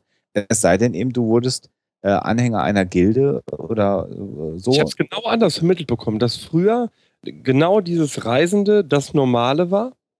Aber nicht für den gemeinen Bürger. Der Bauer auf dem Land, der ist doch nicht gereist. war der der normale Bürger, der Bauer? Das würde ich, ja. Du hast recht, du hast recht, Bürgertum ist nochmal was anderes als, als, als, ähm, ja, äh, die- Ja? ja. Wir Vielleicht werden hier auch gerade zeitlich nochmal vom Bruder äh, korrigiert. Also Zünfte sind eine Wi- Entwicklung des Spätmittelalters. Dann haben wir es auch mal richtig äh, äh, benannt. Aber ja, Dieses Modell des äh, Sesshaftseins und äh, seinen Siedlungsraum da haben, wo die äh, Elterngeneration war, ist ein Effekt der, äh, der Industrialisierung und der Nationalstaaten. Mhm. Und das finde ich äh, hochgradig spannend. Äh, was ich übrigens bei Arbeitslosenprojekten ganz oft erlebt habe, ne? Dass du Leuten sagtest, ähm, ziehen Sie doch nach da und da, da gibt es den Job, den Sie suchen. So, und äh, ich dann als Arbeitsvermittler angeguckt wurde, äh, wie Auto und die Lebenswirklichkeit eines Akademikers so aussieht, äh, die eines Hartz-IV-Empfängers aber nicht so aussehen darf aus Sicht vieler Hartz-IV-Empfänger. Was ich spannend finde, ne? das heißt, wenn du beruflich. Ja, was willst du damit sagen? Ich will damit sagen, dass da ein selbstverständliches Ungleichgewicht besteht und ich gar nicht weiß, wo das herkommt. Also warum soll denn jemand bitteschön, der äh, einen nicht akademischen Job hat, nicht auch selbstverständlich umziehen für einen Job, wie ein Akademiker das ja auch tut? Ja. Da müsste man natürlich jetzt Zahlen haben, wie viele Akademiker im Grundsatz bereit sind, umzuziehen, beziehungsweise vielleicht fällt es dem Akademiker grundsätzlich leichter umzuziehen, weil er vielleicht schon, um das Studium abzuschließen, das erste Mal umgezogen ist. Also das ist ja so meine Entwicklung, die ich habe. Du, ich meine, du bist ja, du bist ja Ruhrpott, du hast dich auch nicht weit weg bewegt. Nö, das stimmt. ist ja auch alles eine Soße bei dir. Bei mir war es ja schon so, dass ich durchaus eine, eine große Bewegung in meinem Leben habe. Ich Und habe jetzt, zwar wettbe wegbeworben nach dem Studium, ne, hier und da, ähm, und wäre dann auch weggegangen. Also äh, Hamburg war eine, eine klare Sache. Irland äh, ist, äh, war ganz klar so eine Sache, wo, ne, wo im Raum, die im Raum stand. Ähm, aber unterm Strich hat das halt hier alles so gezündet. Ja. Ja. Ne, habe ich jetzt gemacht. Tja, ich hatte keine Wahl. Ich konnte von Fulda nicht nach Würzburg und nicht nach Marburg gehen. Da hätte ich nämlich keine Arbeits- und Organisationspsychologie machen können als Schwerpunkt. Also bin ich in Münster gelandet und so fing es an. ja, also vielleicht ist es so, dass man da sowieso schon mal Ja, weiß ich nicht. Ich meine, ich kenne auch genug Nicht-Akademiker, die mit Handwerksberufen und anderen Ausbildungen auch relativ viel unterwegs sind. Also ich glaube, Ja. das ist dann eben auch wieder eine Frage. Ähm, der, der persönlichen Disposition, ob man bereit ist. Da sind wir, glaube ich, wieder bei dem Thema, ne? Von wegen, was eine Henne und Ei. Ja, also ja. Ist es, ist es persönliche Disposition oder ist es sozusagen erst, erstmalige Erfahrung und dann weitet sich irgendwie der Blick? ja. Also schwer, sch- schwer zu sagen. Also ich Also tue mich, ich, tue mich da schwer, irgendwelche Tendenzen aufzuzeigen.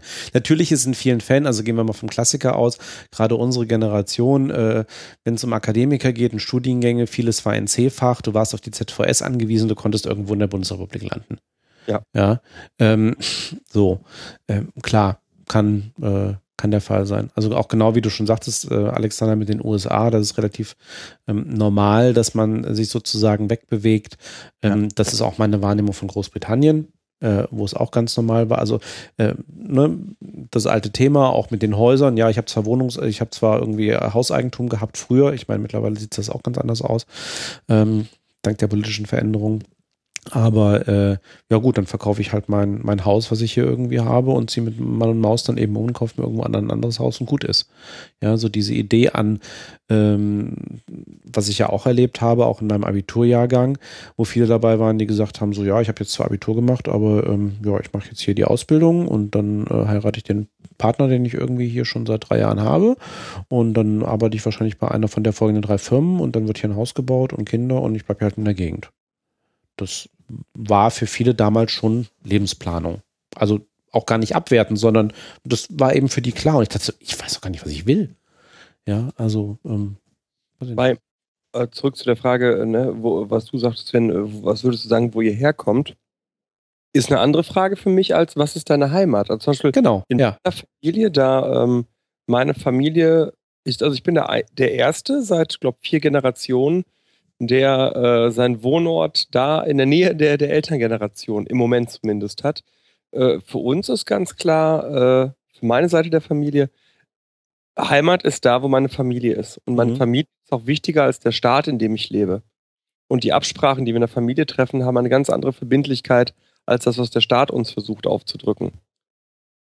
das ist insofern spannend, als dass ich äh, aus einem aus Kontext komme, wo meine Eltern beide äh, der Generation äh, des, des Ende des Zweiten Weltkrieges entstammen. Das heißt, meine Mutter ist aus Ostpreußen geflohen.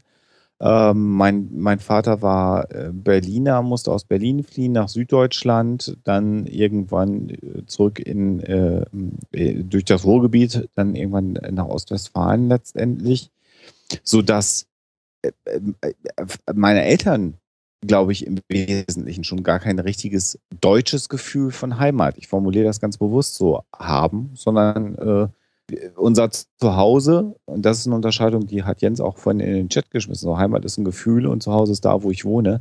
Aber das Zuhause ist halt Minden, Ostwestfalen gewesen, aber es gibt keine Tradition meiner Familie in Ostwestfalen. Mhm. Und meine Familie wird im Wesentlichen da auch keine Tradition haben. Mein Bruder lebt natürlich noch äh, in, in, in, in Minden, den ich habe. Äh, aber ich bin da jetzt auch schon wieder weg. Und ich habe Mhm. 17 Jahre in Münster gewohnt und jetzt wohne ich in Hamburg. Und äh, für mich ist Heimat ein Konstrukt, was ich ganz schlecht füllen kann. Ich glaube, ich habe wirklich dieses Hometown, das habe ich. Ich habe ein besonderes Gefühl, wenn ich entweder mit dem Zug oder mit dem Auto zurück in meine Geburtsstadt fahre, weil es dann so auch so Landmarken gibt. Ähm, äh, also wenn du nach Minden fährst, dann kommst du in der Regel durch die, durch die Porta Westfalica, wo Mhm. das äh, Wiengebirge und das Mittelgebirge diese große, äh, diesen großen Abfall haben, wo die Weser durchfließt. Das ist eine relativ äh, prägnante Stelle. Und das ist schon ein besonderes Gefühl, durch die Porta Westfalica äh, durchzufahren und zu wissen, jetzt bist du gleich zu Hause, weil das ist wirklich wie so ein Tor zu dem, wo du, wo du mal geboren äh, bist. Aber ich denke mal, dass wenn äh, meine Familie nicht mehr ist äh, und nicht mehr lebt in Minden, dass es mich wahrscheinlich kaum etwas noch zurück in meine, meine Geburtsstadt ziehen wird, sondern dass ich letztendlich vielleicht bin ich äh, heimatlos. So, was aber nicht heißt, dass ich keinen nicht einen Ort habe, äh, an dem ich mich sehr zu Hause fühle und an dem es mir sehr, sehr gut geht. Mhm. Und bei mir schwingt das so wirklich so ins, in, ins Virtuelle hinein. Also für mich sind Menschen halt wichtig, Menschen, bei denen ich mich wohlfühle. Und ich habe halt das Glück, dass ich an vielen Orten in, in Deutschland äh, Menschen habe, zu denen ich kommen kann und bei denen ich mich sehr zu Hause fühlen kann. Und das ist eigentlich für mich wichtiger als das Gefühl von Heimat und einer Identität zu haben. Aber das äh, mag natürlich auch in, in meiner Familienhistorie und in meinem Lebensweg begründet Mhm. liegen. Zum Lebensweg mal an den Jens eine Frage.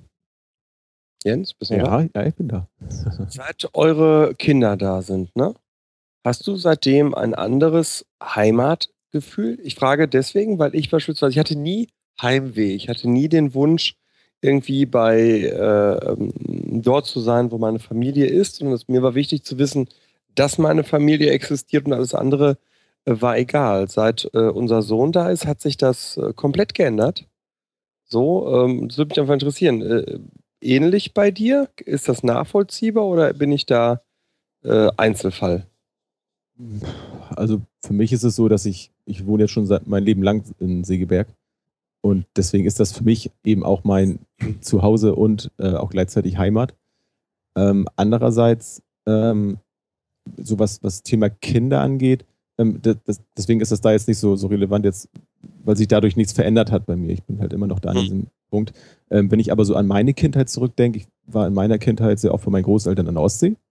Und wenn ich jetzt so an zu Hause, so dieses heimatliche Gefühl denke, ähm, ist das oft da. Wenn ich an meine Kindheit denke, dann denke ich immer sehr oft an, an diese Ferienzeiten, wo wir eben viel bei meinen Großeltern gewesen sind. Und das ist so für mich auch so dieses, ähm, dieser, dieses grundsätzliche Gefühl dabei, wenn ich jetzt vom Thema Heimat spreche. Ähm, ich habe das auch mal in der Gruppe mal gezielt gefragt, ähm, wo ich gesagt habe, dass ich demnächst eben hier mitmache. Ähm, was ist für euch ähm, das das Gefühl oder ne, was verbindet ihr mit diesem Wort? Ähm, und da kam auch ähm, zum großen Teil, zum größten Teil eigentlich immer raus, ähm, wo man sich eben wohlfühlt, wo es Menschen mhm. gibt, die mich akzeptieren, so wie ich bin, da wo meine Familie ist. Und das, das sehe ich eben auch, wenn man das aus diesem psychologischen Blickwinkel mal betrachtet, die Geschichte so mit den, mit den Flüchtlingen eben, die jetzt eben hier nach Deutschland kommen und eben weder noch haben, die haben kein Gefühl des Zuhause-Seins, noch so ein Heimatgefühl, wenn sie denn nicht akzeptiert werden. Und das ist jetzt ähm, für mich immer so begreifbar, wenn ich selber merke, okay, jetzt plötzlich wendet sich vielleicht durch irgendeine, ähm, durch irgendein Vorkommen jetzt Menschen von mir ab, so dann ist das nicht mehr meine Heimat, weil es hält mich hier nichts mehr. Ähm, so die Menschen, die, die ich jetzt mag, die in meinem Ort wohnen, ähm, die halten mich irgendwo an dem Ort. Oder vielleicht die Landschaft, das kann natürlich auch noch dazu kommen. Also ich bin immer gerne an der, an der Nordsee, wenn ich da bin, dann fühle ich mich auch äh, äh, in meiner Heimat, also da ich, fühle ich mich dann wohl, wenn ich das Wasser um mich rum habe und so. Ähm, da ist es, da ist es dann auch egal jetzt, was, was Menschen angeht, aber da wohne ich dann ja auch nicht. So, ich fühle mich dann nur heimelig, ne, wie ihr so schön gesagt habt. Mhm. Aber im, im Grundsatz ist es für mich immer eigentlich dieses, dieses, dieser Sozialaspekt, da ja. wo ich akzeptiert werde, wo ich so sein kann, wie ich bin, da, da bleibe ich. Und das ist dann, glaube ich, auch ganz egal, wo das ist. Das, das passt ja sehr gut zu dem, auch was Alexander gesagt hat, so diese Idee, wenn halt irgendwann die Familie nicht mehr in Minden ist. Ne? Ja. Also, dass dann ja, irgendwie genau. dann, dann der Ort sozusagen dieses Heimatgefühl für die, wenn du sagst, ja, da ist ja niemand mehr. Also den ja, Ort ja. gibt es natürlich noch. Ich habe natürlich Erinnerungen irgendwie daran. Aber äh, ich, ich dachte dann auch, als Alexander das gesagt hat, geht mir natürlich genauso. Also im Moment ist da noch meine Mutter in meiner Heimatstadt. Ansonsten dachte ich ja, okay, wenn meine Mutter jetzt nicht mehr wäre, ähm, ja, wenn halt irgendwie meine, meine Kumpels aus der Schulzeit halt auch wieder nach Hause kommen und man sich da trifft. Ja, und ein paar sind auch vor Ort geblieben, natürlich und so. Aber äh, das ist natürlich deutlich schwächer, wo ich dann halt irgendwann dann sage, ja, okay, das, da ist die Erinnerung noch da, aber das ist dann irgendwie nichts mehr, wo ich, wo, wo ich dann irgendwie dieses, dieses Heimatgefühl hätte, weil da keine Menschen mehr sind so richtig, mit denen ich das. Aber das, das passt ja auch zu dieses, du, du, verbindest ja auch, wenn du jetzt Heimat sagst, mit dieses, dieses Heimatgefühl. Also genau. denke ich mal überwiegend. Ne? Also mit Heimat hat man immer eher das, den Begriff vielleicht Heimatgefühl. Und wo du es vorhin sagtest mit, äh, mit den Filmen, Heimatfilme, da, da fiel mir so gleich ein, dass ich als Kind auch tatsächlich so gedacht, Heimatfilm, aber das ist ja nicht meine Heimat. Aber das ist einfach, da ist alles gut in diesen Heimatfilmen, da sind alle fröhlich und da haben alle schöne Geschichten so. Das, da fühle ich mich wohl. Und mhm. dieses Heimat was so Thema halt so rechte Szene und war auch im Chat ja so ein bisschen ne, braun und so. Dieses Heimat, so hier kommt zu uns, hier ist ein gutes Gefühl, hier fühlt ihr euch beheimatet. So. Genau. Und deswegen hat das so einen schlechten Charakter gekriegt, das Ganze. Aber ähm, für mich, find, ich finde es schade, weil der Begriff Heimat hat für mich eher was Positives. Ja gut, ich sag mal, das mit den Rechten ist ja eher, ist ja eher das Thema, dass ich dann irgendwann dahin komme, dass ich sage, ich definiere jetzt, wen ich hier zu der Gemeinschaft zulasse die man, die das hier als Heimat sozusagen bezeichnen darf. Mhm. Ja, also da ist ja genau, dass es eben dieses Gemeinschaftsgefühl fehlt und dass diese Offenheit dann an der Stelle dann im Zweifelsfall fehlt zu sagen, äh, ja, ähm, ich, ich, nehme die sozusagen auf, sondern es ist halt nur unsere Heimat. Ja, äh, eben von einer ganz bestimmten Ja, Gruppe. der Begriff ist so ein bisschen missbraucht. Ne? Ja, das, deswegen, da, da wird es dann halt missbraucht. Aber ähm, äh, vollkommen richtig. Ich meine, auch wenn ich natürlich sage, also Sebastians Frage mit, äh, mit der Familie und mit Kindern, wenn ich natürlich sage, für mich ist da natürlich zu Hause, wo meine Familie ist, dann entkopple ich das natürlich von einem irgendeinem Ort. Wenn ich sage, okay, wenn ich jetzt natürlich mit meiner ganzen Familie oder mit den Menschen, die mir am wichtigsten sind, ne, Alexander, wenn ich halt von Münster nach Hamburg ja. umziehe, ja, dann, genau. ist es genau. halt, dann ist es halt Hamburg ne, und nicht ja. mehr Münster mhm. an der Stelle. Und da, und da kann ich ja sagen, da ist dann die Besonderheit am Internet. Ich kann ja alle Le meine, meine, meine besonderen Leute, die ich äh, so brauche, die nehme ich dann halt einfach mit nach Hamburg. Weil natürlich bei mir ja. sehr viel der Menschen, die mir wichtig sind, äh, ich, ich sehe die ja sowieso absurderweise ganz, ganz selten. Also, wie gesagt, die Anzahl von, von Situationen, an denen wir uns gesehen haben, Sven, äh, kann man nicht mehr an einer Hand abzählen, aber ich glaube, man braucht nur ein oder zwei Finger der zweiten Hand, um das, mhm. um das hinzukriegen. Äh, und trotzdem fühlen wir da eine große Verbundenheit und, und, sind uns da viel näher als viele Menschen hier vielleicht direkt aus der, aus der äh, Hamburger Umgebung. Und das ist so, äh, wir haben vorhin ganz lange über die, die negativen Konsequenzen von äh, Social Media gesprochen. Das sind natürlich positive Konsequenzen daraus, dass man eben auch über die Distanz ein Gefühl von Verbundenheit pflegen kann, wenn man Interesse hat. Da, da möchte ich mal zu sagen, dieses, was du gesagt hast, so die Leute mitnehmen.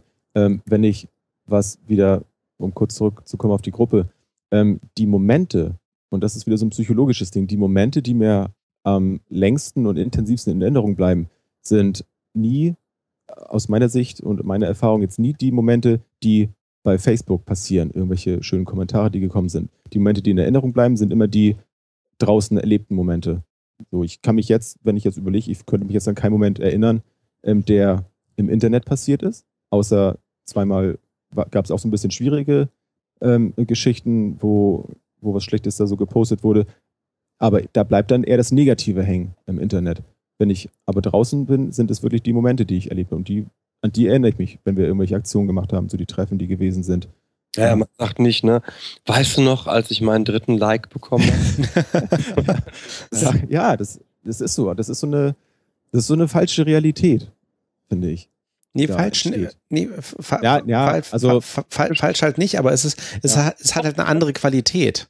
Ja, eben, damit ist es falsch.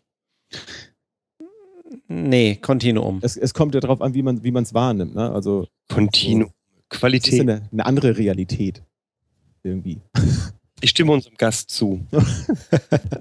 das, ist ja, das ist ja widerlich, ah. Sebastian. Ey. Echt? Ich erkenne dich überhaupt gar nicht wieder. Also du wirst deiner Kritik nicht gerecht. Die dir handzahm. Ja. Ihr, ihr könnt mich für Freundlichkeit beschimpfen, wie ihr wollt. Ich halt jetzt zeigen, dass ich doch auch der Menschenfreund bin, äh, von dem mich Menschen schätzen, die mich live kennenlernen. Ja, dass du der Menschenfreund bist, von dem die Leute glauben, dass ich das bin, ne? Und ich bin's gar nicht, ne? Aber ich habe dir deine Frage gar nicht richtig beantwortet, eigentlich mit den Kindern, ne? Oder bist du zufrieden mit, mit meiner ich Antwort? Ich bin völlig zufrieden. Ah, ja. Danke, was ich bekomme. Sebastian, du hättest auch einfach ganz kurz sagen können, ihr könnt mich für meine Freundlichkeit so viel kritisieren, wie ihr wollt, ich habe euch trotzdem lieb. Amen, Bruder.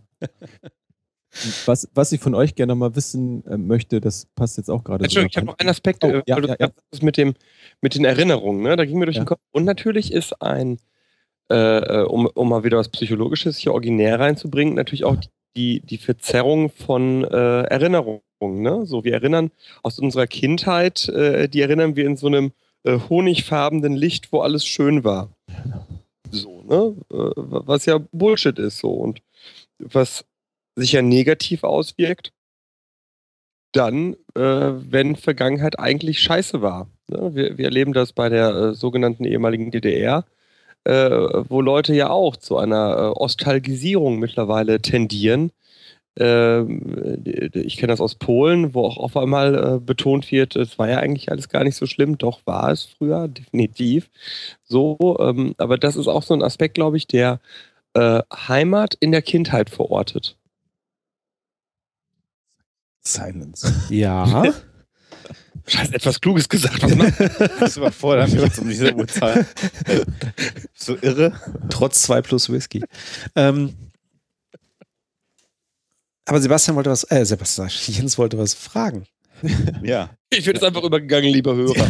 ja. Einmal schlau. Die Wertschätzung. Nein, das war super, Sebastian. Schön, Alexander, danke. Ja. ja ich, ich, wollte mal sehen, ob das vielleicht Vielleicht kommen wir da ja mehr drauf rein. Ich wollte auch mal was in meinen Augen Schlaues sagen. Äh, so, wir sprachen vorhin über dieses, ich habe das ja vorhin schon mal angeteasert, so dieses Normalitätsverschiebung, ähm, wo ich, und das passt auch so ein bisschen zu dem, was, was du sagtest, Sebastian, ähm, was ich jetzt wahrnehme von früher und was tatsächlich passiert ist.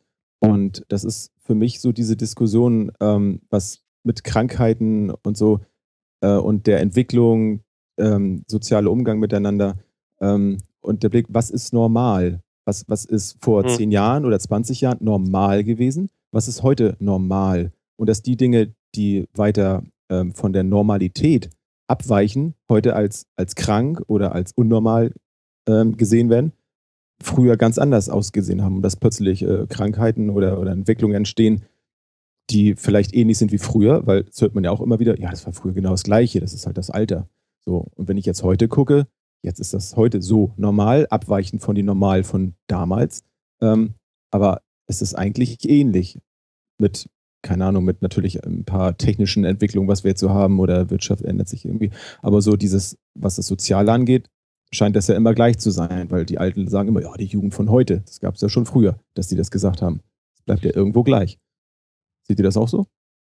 Ja, das, ich glaube, das Thema hatten wir irgendwann schon ja. mal so ähnlich. Aber natürlich verschiebt sich mit jeder Generation, verschieben sich die Maßstäbe. Und natürlich ist es jedes, jedes Mal so, dass sich sozusagen die ältere Generation sagt, ja, früher wäre das bei uns ganz anders gewesen. Ja, so, ne, also äh, äh, das hätte ja früher noch als krank gegolten, jetzt ist es eigentlich normal. Ähm, ich glaube, das ist auch eine normale Entwicklung. Also ähm, ich, ich, ich frage mich dann, also das, das stelle ich mich dann auch selber immer in Frage, wenn ich jetzt äh, irgendwas schreibe oder irgendwas dann erzähle irgendwo. Ähm, ist das jetzt gerade wieder dieses, weil ich jetzt älter werde, äh, denken?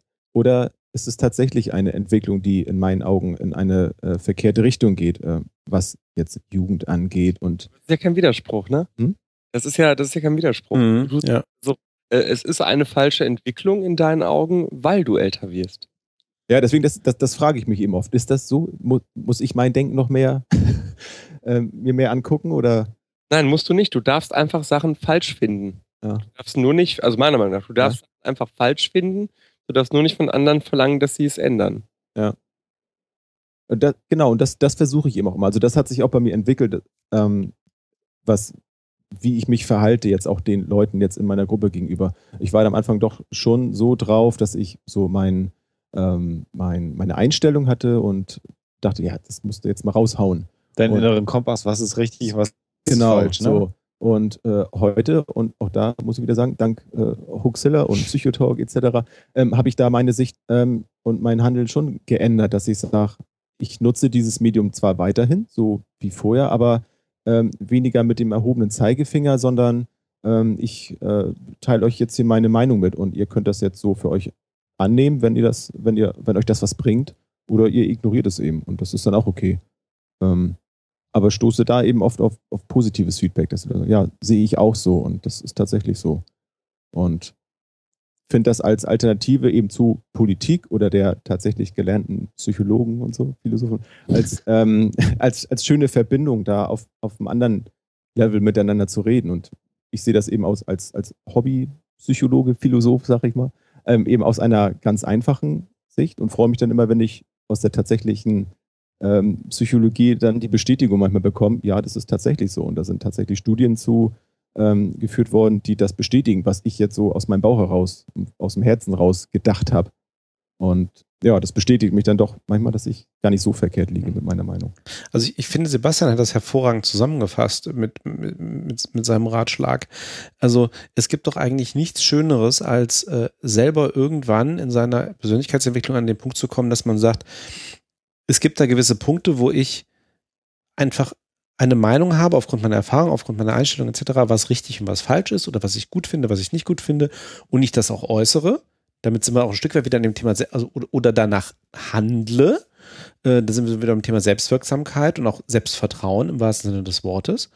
Und auf der anderen Seite aber noch so ein Gleichgewicht finden, zu sagen, okay, ich sehe, dass das andere um mich herum anders sehen. Ich lasse das auch gelten. Also ich versuche da vielleicht irgendwie an der einen oder anderen Stelle, also ne, wenn es mir entsprechend wichtig ist, versuche ich natürlich auch zu überzeugen, aber eben auch zu erkennen, dass sich natürlich auch vielleicht die Zeiten ändern und dass es eben auch andere Bezugssysteme gibt an der Stelle, wo ich sage, okay, ist halt so, ja, die haben eben eine andere andere Sozialisation, äh, andere Erfahrungen gemacht, kommen aus einer anderen Generation, haben da andere und ähm, so da ein Gleichgewicht zu finden. Also eben es auch nicht zu übertreiben, das, was wir zwischendurch auch mal als Thema hatten, zu sagen, ja, äh, ich, ich, ich, ich, ich nehme jetzt irgendwie die, die sozialen Nex Netzwerke sozusagen als die, ähm, als die einzige Messlatte dessen, ähm, was ich einschätzen und was ich erreichen kann. Ja, in meinem Leben, was natürlich vollkommener ja. Blödsinn ist. Ja, ja äh, so, das, das wäre das Extrem in die eine Richtung. Oder in die andere Richtung zu sagen, nee, äh, ist vollkommen egal, ich habe mit allem recht, was ich hier sage und das, das gilt auch über alle Generationen hinweg und alles, was hier im Grunde Neues passiert, ist vollkommener Schwachsinn. Ja, ähm, und ähm, ich muss jetzt jeden auf Teufel komm raus davon überzeugen, dass meine Meinung jetzt auch das, äh, das einzige Wahre ist. Das ist dann so das andere Extrem. Genau da irgendwo dann so das Gleichgewicht hinzukriegen, zu sagen, nee, ich bin mit mir selbst im Reinen, aber ich, ich kann mich auch im positiven Sinne an den Entwicklungen reiben, die da draußen stattfinden. Vollkommen in Ordnung. Das Und sind auch- die, das sind die, schwerfällt, ist, wo ich das Gefühl habe, dass eine Entwicklung rückwärts geht. Also es fällt mir unglaublich schwer, merke ich, mit ähm, der, der Prüderie und konservativen Sexualmoral, die zunehmend Eingang findet, ne? so in, in, äh, in die gesellschaftliche Debatte. Ne? plus, lass uns, lass uns auch ruhig sagen, den, den zunehmenden Rechtsruck in der Gesellschaft, den nehme ich da gerne noch mit rein. Der, ne- nee, den nehme ich nicht mit rein, weil das für mich eine Entwicklung ist, gegen die man immer gekämpft hat. Aber ich nehme äh, im, in, dem, in dem Umfeld, dem ich mich zugehörig fühle, nämlich ein unglaubliches Anwachsen nicht von rechten Tendenzen, das habe ich in meinem direkten Umfeld nicht so, sondern Mhm. die sind alle gegen rechts, aber in meinem Umfeld merke ich halt immer wieder, äh, dass da immer mehr Leute aufpoppen, die äh, ähm, das ist mir durch den Roman Unterwerfung nochmal so klar geworden, äh, die auch nochmal wunderbar klar machen, dass das, was Islamisten fordern und das, was Teile der Feminismusbewegung fordern, eigentlich Hand in Hand geht und ein unglaublicher Rückfall in der Sexualmoral ist. Und das fällt mir dann schwer zu akzeptieren als, naja, das entwickelt sich halt dahin. Das, äh, ich weiß gar nicht, ich glaube, weil ich das Gefühl habe, das ist keine Fortentwicklung, sondern eine Rückwärtsentwicklung. Ich habe kein Problem damit zu sagen, auch wenn es keine Sache ist, die, wo ich, für die ich jetzt persönlich auf die Straße gehen würde. Aber ich würde sagen, äh, lass jeden Homosexuellen heiraten, wie er möchte. So, weil es ist eine Fortentwicklung zu einem neuen Stand, an dem wir noch nicht waren. Aber es fällt mir schwer zu sagen. Außer in Äh, Deutschland. Also nein, also ne, in Deutschland sind wir da noch nicht, aber egal. Ja, aber wir werden ja dahin kommen. Also, Ja, ne, hoffentlich, ja. Nein, nicht hoffentlich, das ist ja klar. Also das ist ja, das, sind ja momentan Rückzugsgefechte. Wir werden in, in spätestens 20 Jahren haben wir ganz selbstverständlich die Homo-Ehe. Da, da gehe ich jede Wette mit jedem Menschen ein. Aber wenn ich dann Entwicklungen sehe, die auf einmal wieder Frauen verhüllen, Frauen sagen, was sie zu tragen haben, Männer sagen, was sie tragen dürfen und was nicht, ne? Und alle dann äh, unter verschiedene Vorzeichen das jetzt anders begründen, aber es genau dieselbe Prüde, äh, Prüderie ist, wie man in den 50ern vielleicht schon mal war. Da fällt es mir tatsächlich schwerer zu sagen, na ist halt so. Geht, geht euch das auch so? Ja, also ich, ich, ich, ich habe da ähnlich oder auch andere Beispiele dafür, klar. Also äh, deswegen habe ich auch gezögert, als ich gerade irgendwie so äh, dieses Plädoyer für das Gleichgewicht gehalten habe, weil ich natürlich genau auch irgendwie meine Triggerpoints kenne, wo ich dann sage so, natürlich gibt es Sachen, wo ich sage, verdammt nochmal, das geht einfach nicht. Ja, Ja, ich glaube, worüber wir diskutieren, ist, ist das Gleichgewicht oder die, die, die Ausprägung von Humanismus und Toleranz auf der einen Seite äh, und das, was letztendlich die Persönlichkeitsrechte des Einzelnen einschränkt. Da hört es dann auf. Also ich Ja. kann nicht tolerant sein, wenn jemand, äh, wenn man das Grundgesetz wieder an, an die Hand nehmen, was eines der höchsten Güter ist, wenn jemand wegen seiner Ansicht, seiner sexuellen Ausprägung oder seiner Religion verfolgt wird. Dann kann ich nicht sagen, da bin ich jetzt auch tolerant, dass du jetzt findest, dass Homosexuelle äh, in Straflagern umentzogen gehören, damit sie dann heterosexuell sind und Kinder in die Welt setzen. Das ist okay, dass du so eine Einstellung hast, weil ich bin ja ein toleranter Mensch. Das geht eben nicht, weil damit die äh, Menschenrechte desjenigen, gegen den da vorgegangen äh, wird, eingeschränkt sind. keine Ähm, Toleranz gegenüber Intoleranz. So ist das. Also da ist natürlich die Grenze zu ziehen. Mhm. Und ansonsten, Sebastian, bin ich natürlich dabei dir, was du sagst. Also diese Entwicklung, und das ist ja, aber in Deutschland ist das ja noch Pillefit. Also ich glaube tatsächlich, wenn ich, ich würde nie einen Satz sagen, dass ich äh, stolz bin, äh, Deutscher zu sein oder wie auch immer, aber ich finde, dass Deutschland sicherlich immer noch eines der Länder in der Welt ist, was gerade den Aspekt der, der sexuellen Freiheit und äh, viele andere Dinge einfach ein sehr, sehr, sehr freies Land immer noch ist, wo auch die, die, die der gro grundsätzliche, zumindest äh, gesellschaftliche Konsens, wo alle sagen, ja, ja, das ist so, ob, der, ob sie das gut finden oder nicht, so groß ist wie in Deutschland. Denn die Prüderie, die Bigotterie äh, in, in den Vereinigten Staaten oder in anderen Ländern äh, ist natürlich deutlich größer, als es in Deutschland ist.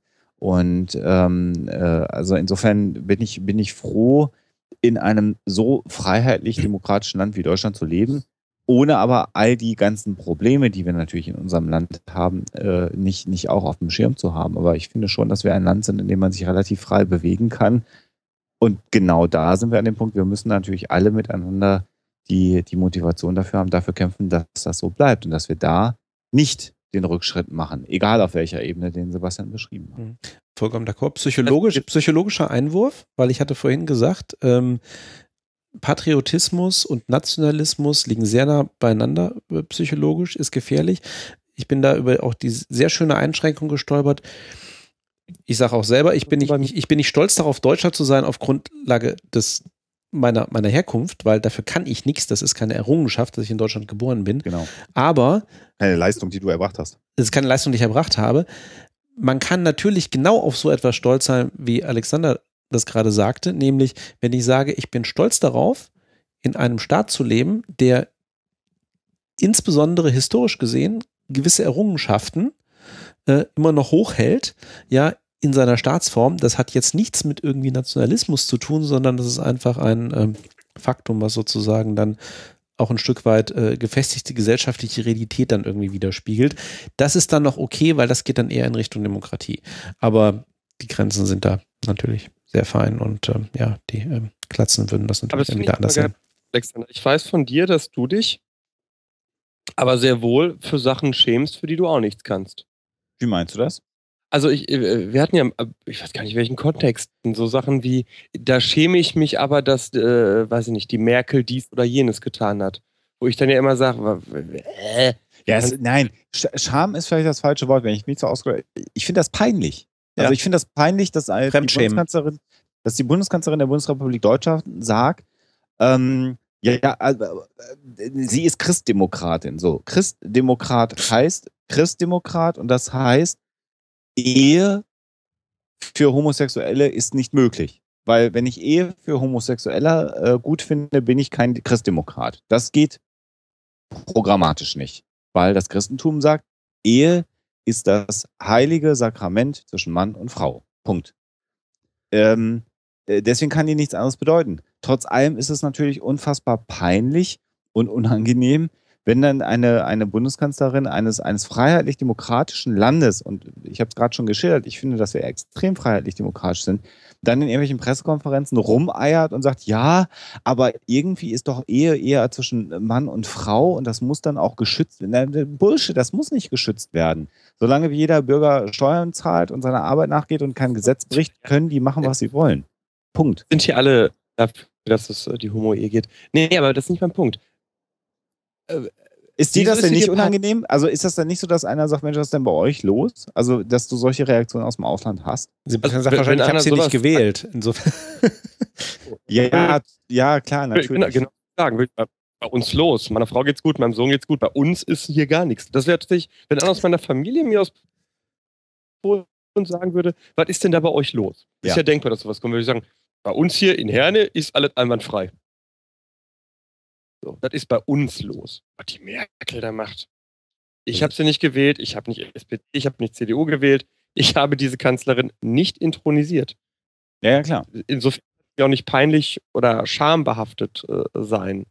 Sie spricht nicht für mich. Wenn der Gauck das machen würde, wäre es vielleicht ein bisschen was anderes. So, ne, von, von qua Amt. Aber die Kanzlerin, äh, ich habe dieses Fremdschämen-Ding bei DSDS-Kandidaten mehr als bei der Kanzlerin. Muss ich ganz offen sagen. Äh, vielleicht ist es Weil die auch, Kanzlerin, Aber, aber Ja, Moment, aber Moment. Moment, wo ich jetzt gerade eher drüber gestolpert bin, ist, dass du einen Unterschied zwischen Merkel und Gauck machst. Weil Merkel den Gauck, hat, den, eine- den Gauck hast du auch nicht gewählt. aber der Gauck vertritt, äh, hat den Anspruch, qua Amt alle Deutschen zu vertreten. Das hat die Merkel nicht. Die Merkel vertritt ihre Regierung und nicht mehr. Fertig. Okay. Und diese ganze ich Kanzlerin aller Deutschen sein, kann sie natürlich sein wollen und irgendwie, keine Ahnung, vielleicht stimmt das auch in Freital oder so, aber äh, generell ist es einfach Blödsinn. Das ist nicht ihr Auftrag. Sie Ja. ist nicht dafür da, die Deutschen Ja, zu vertreten. Das also. Sebastian, Papst, Papst sind wir auch nicht mehr, dafür sind wir Weltmeister, ja. Ja, also äh, Sebastian, äh, du hast das auch ein bisschen überspitzt dargestellt. Also mich, mich nervt das. Also vielleicht ist das auch die, die Unzufriedenheit mit der Regierung einfach, die da bei mir zum Ausdruck kommt. Weil ich mir wünschen würde, dass wir eine Regierung äh, an der Stelle hätten, die da einfach offener ist. Vielleicht ist das eher das, was mich, was mich, was mich. äh, Mein Problem ist nicht die Unzufriedenheit mit der Regierung, mein Problem ist die Unzufriedenheit mit der Regierung und der Opposition. Aber egal. Äh, Das ist natürlich ein Punkt, das, äh, Sven, über den wir dann in, den- in dem, in dem Polit-Talk In in den Polit-Talk dann irgendwann mal reden, ja. müssen, mal, mal reden müssen. Ich fühle mich zum Beispiel, ich, ich habe mich mehr geschämt, als die Sache äh, öffentlich wurde, dass die APA, da habe ich mich wirklich geschämt, als öffentlich wurde, dass die Mhm. APA äh, Kollegen Die gefoltert haben. American Psychological Association, der Bundesverband der amerikanischen Psychologen. Die haben nicht gefoltert, Sebastian, sag's richtig, sondern sie haben ihre, ihr Fachwissen dafür genutzt, dass vernünftig gefoltert werden konnte in Ja. Guantanamo. Genau. Das war schon, ne? So. Ja. Nee, Äh. gefoltert. Also für mich gibt es da keinen Unterschied. Ja. Und das, da habe ich mich für geschämt, weil ich mich dieser Berufsgruppe äh, sehr stark verbunden fühle und meine Identität stark über den Beruf, über diesen Beruf definiere. Sebastian, aber ohne, ja, unfassbare Scheiße, aber du hast überhaupt gar nichts mit der APA zu tun. Genauso wenig wie ich was mit Merkel zu tun habe. Ja, ja, aber nee, d'accord, ich sage auch nicht, dass es richtig ist. Ich beschreibe einfach nur, Ja, aber das ist ja die Frage, du, dann ide- identifizierst du dich mit deinem Berufsstand mehr als mit deinem Land. genau, Ja, okay, das ist- war der Kern meiner Aussage. dann ist das so. Wie ist es denn bei euch? Also bei, bei Sven. Ja, gut, äh, mit meinem Berufsstand finde ich natürlich äh, schwierig. Was mache ich momentan noch irgendwie was, was mit Psychologie zu tun hat, ne? Ich meine, du bist da ja von uns dreien auch noch irgendwie am, Am dichtesten dran, ja. am, am nächsten dran, wirklich zu sagen, das in die Tat umzusetzen. Ähm, natürlich, also mich, mich hat das auch, klar, also dieser konkrete Fall, ein Stück weit ähm, schockiert. Ähm, aber ich identifiziere mich jetzt logischerweise nicht damit und äh, sei es genau aus den Gründen, die Alexander gesagt hat, was habe ich jetzt irgendwie mit, den, mit der amerikanischen Psychologenvereinigung zu tun. Ähm, aber ähm, ja, nee, also das ist, äh, ich glaube, also da kommen wir wieder auf das ursprüngliche Thema zurück. Also mittlerweile hat das wieder sich ein bisschen gewandelt. Ich habe ja mal kurz nachdem ich äh, meine Zeit in Großbritannien verbracht habe, auch immer gesagt, so, ja, ich fühle mich eigentlich so ein bisschen in beiden Welten zu Hause. Also ich fühle mich auch nach wie vor irgendwie auf der Insel wohl, klar, keine Frage. Aber natürlich bin ich, denke ich, mittlerweile nach den Jahren schon wieder ein ganzes Stück Deutscher. Was auch immer das heißt in dem konkreten Fall, äh, als ich das vielleicht vor fünf Jahren war. Ähm, aber pff, trotzdem würde ich halt nicht sagen, ich bin weder stolz noch schäme ich mich irgendwie Deutscher zu sein, noch irgendwie, ich habe irgendwie die gleiche ähm, Distanziertheit zu äh, unserer Regierung. Ähm, ich reg mich wahrscheinlich über die gleichen Themen auf, über die ihr euch aufregt. Ähm, ja, ich bin da etwas, äh, vielleicht ist das ein bisschen schade, aber ich bin da auch ähm, ein bisschen leidenschaftslos. Also ich bin da wirklich, also passt zum Thema, weil ich irgendwo gefunden habe, so das zum Heimatbegriff nochmal, äh, der Gegenheit, das, das, das Gegenteil von Heimat ist eigentlich Entfremdung. Und ich glaube, in manchen Teilen bin ich da halt tatsächlich auch irgendwie dem Deutschen oder Deutschland ein Stück weit entfremdet. Ich glaube, es wird immer dann schwierig, wenn du auf jemand triffst, der aus einem anderen Land stammt und der da eine höhere Identifikation mit seinem Land hat. Und der dann an dich herantritt äh, mit, Mhm. mit, äh, und, und seine Identifikation äh, mit seinem eigenen Land auf dich projiziert Mhm. und sagt, so, ich bin mit meinem Land top zufrieden, ich konstruiere jetzt mal gerade, und wie kannst du denn mit deinem Land zufrieden sein, wenn das und das in deinem Land äh, passiert? Und Mhm. dann ist genau das, was du sagst, wenn das man sagt, na ja gut, ich wohne da jetzt so, aber ich bin da jetzt ein Stück entfremdet, also so ganz haut mich das jetzt nicht vom, vom Senkel. Oder aber sagst du, ja, und das ist das, was ich sage, ja, das nervt mich auch, aber ich habe sie halt nicht gewählt, die Frau. Und das Problem ist, ich, die Opposition kann ich im Moment auch nicht wählen, weil die halt auch äh, scheiße ist oder im, im, im Wesentlichen, also du hast ja, du hast ja so ein, so, ein, so ein komisches Konglomerat in der Mitte, was irgendwie alles scheiße ist, und dann hast du links und rechts die Extreme. Und äh, deswegen äh, bin ich ja in eine Partei eingetreten, die die Partei der extremen Mitte ist. Also äh, die Partei. Die Partei. Partei. So, äh, aber das ist ja auch letztendlich muss man ja ein Stück weit sagen auch Mittel, um darauf hinzuweisen, dass äh, die äh, die politische Landschaft in Deutschland auch einfach so so gleichförmig geworden ist und es ist so ein so, ein so ein äh, also es, es gibt kaum noch die Differenzierung und dann ist es ja umso spannender äh, und dann gucke ich hier gerade wieder meinen Gast an, den Jens, wenn dann Leute plötzlich sagen, ich suche mein Heil gar nicht mehr in der Politik. Wenn ich möchte, dass es bei mir kommunal besser wird, gehe ich nicht an meine Kommunalpolitiker dran und sage, hören Sie mal zu, ich sehe da folgende Probleme in meiner Heimat oder in meiner, in meiner Hometown, da wo ich wohne, sondern ich nehme lieber mein Geschick selber in die Hand, weil ich dann der Auffassung bin, dann habe ich zumindest die Möglichkeit, was zu ändern. Wenn ich an die Politik gehe, versickert das irgendwo und dann tut sich eben gar nichts. So ein Thema Verantwortung, ne? Für mich. Ja. Also ich, Ja. ich, ich möchte einfach die, die Verantwortung für, für mein Zuhause, meine Umgebung, äh, nicht in die Hände anderer geben und mich dann darauf verlassen und darauf warten, ähm, dass die jetzt mein Umfeld äh, heilen und äh, gut machen, sondern das habe ich für mich ein Stück weit selbst in der Hand, etwas zu tun. Und da würde ich gerne mal eine Frage an, an Sebastian stellen. Du hast ja auf dem Gebiet ja zu tun. Ähm, eins der Hauptgebiete so der Anfangszeit war Kriminalität von Jugendlichen. Also wir haben viel mit, ähm, mit Sprühereien zu tun gehabt in der Stadt und äh, Vandalismus. Und da habe ich so an mir gemerkt, ähm, ich fand ich natürlich auch, äh, nicht gut, dass das alles passiert ist. Ähm, und habe dann auch diesen ganzen Shitstorm, der im Internet da bei uns passiert ist, so verfolgt. Ähm, das habe ich an mir gemerkt, dass ich mich eher auf die Seite der jungen Leute gestellt habe, weil bei uns in der Stadt äh, sehr wenig für, für junge Leute getan wird. Und ähm, kannst du aus deiner, aus deiner Arbeit ähm, mir bestätigen, dass es so ist, wenn gerade eben junge Leute, wenn die sich eben nicht zu Hause fühlen und akzeptiert fühlen, ist es dann eine Folge, ähm, aggressiv dann zu werden und sich so dann auch zu, zu äußern? Kann man das so sagen?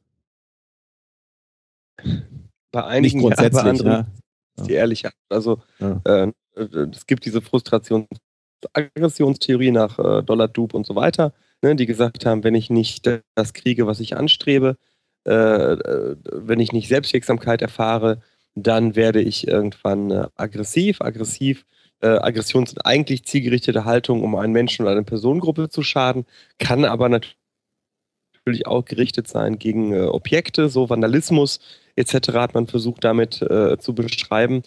Das ist ein Teil, aber das ist nicht alles. Um das Nee, das, mal nein, das, vielleicht ist so- klar. Das ist klar, ja. Ich habe ich hab also das wenn auch du den, Entschuldige, hm? sag bitte. Ähm, es, es, es wurde ja viel rumdiskutiert und ähm, meistens hieß es, ja, Elternhaus und sehe ich auch so. Also wenn ich es halt ähm, nicht beigebracht bekommen habe, ja, wie man sich vielleicht verhalten sollte und, und wie ich mich anderen gegenüber verhalte, ähm, dass das auch ein Problem ist. Ähm, aber mein, mein Denken war eben so, dass man auf, auf der Schiene, wenn, wenn ich diesen, vor allem diesen Menschen, diesen jungen Menschen, ein, eine Möglichkeit gebe, sich auf, auf anderem Wege eben ähm, auszuleben, diese, diese krimi kriminelle äh, Schiene zu verlassen.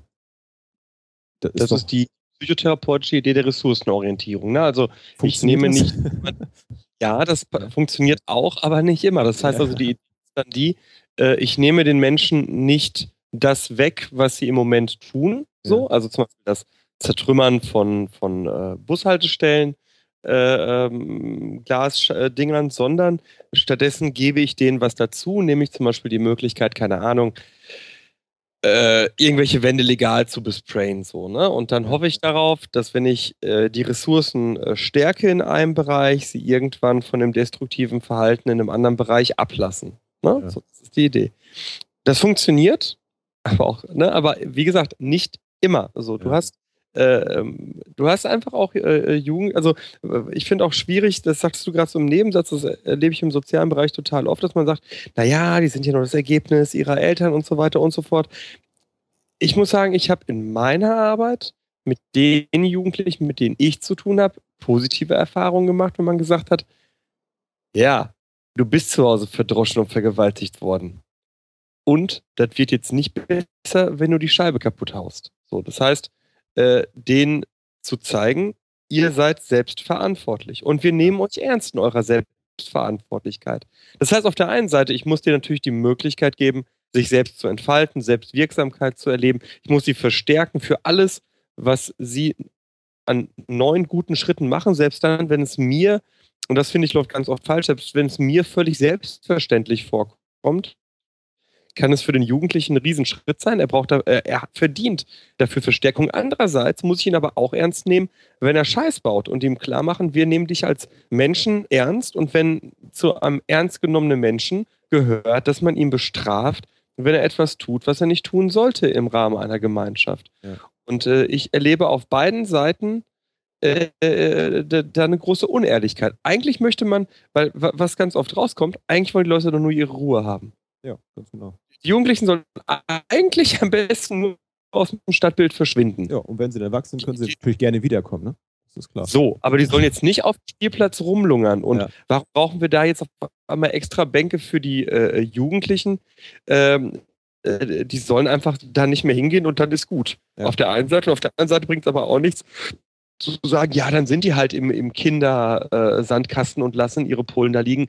Hey, die haben ja sonst nichts, wo sie hingehen können. Nee, das ist auch scheiße. Ja, Genau. So, das heißt, also Jugendhilfe äh, aus meiner Sicht muss diesen Spagat äh, hinkriegen, ja, zwischen fördern und fordern. Und das Verantwortungsgefühl auf Verantwortung für sich selber übernehmen natürlich ab einem gewissen Alter, ne? Ich glaube, genau, ich glaube, dass das Jugendliche, oder meiner Erfahrung nach, ist es so, dass Jugendliche am, am meisten Fortschritte machen, wenn man sie ernst nimmt. Das ist bei Kindern nochmal anders. Kinder brauchen aus meiner Sicht die klare Lenkung des Erwachsenensystems. Da tut man sich keinen Gefallen mit, wenn man Kinder Sachen entscheiden lässt, die Erwachsene eigentlich entscheiden sollten. Aber bei Jugendlichen äh, sollte man sehr wohl sehr genau zuhören. Auch dann, und das fällt vielen Erwachsenen wiederum schlimm, äh, schwer, wenn sie nur äh, sch schlimme Schimpfwörter benutzen. So. Ne, Alter, das fuckt mich jetzt voll ab, die Kacke, mit der du hier bla bla bla bla bla. Äh, wenn ich jetzt anfange, darauf zu drängen, dass der aber jetzt dieses Wort nicht benutzt, dann äh, verzettel ich mich in Nebenkriegsschauplätze und komme unterm Strich nie weiter. Und das weiß der Jugendliche und vielleicht nutzt er deswegen die Schimpfwörter. Wir sollten vielleicht jetzt nochmal in eine Pause gehen und dann nochmal uns mit dem Thema Gemeindepsychologie beschäftigen. Weil das ist nochmal ein Thema, was, glaube ich, relativ spannend ist. Da können wir nochmal ein paar Worte verlieren, bevor wir dann schon am Ende der Sendung sind. Denn die Zeit rast. Oder wie seht ihr das? Und ich habe auch noch eine Hörerfrage für den letzten Teil. Oh, oh, Mhm. sehr gut. Ah, Spannung pur für den letzten Teil des Psychotalks. Und dann sage ich, Sven, fahr ab.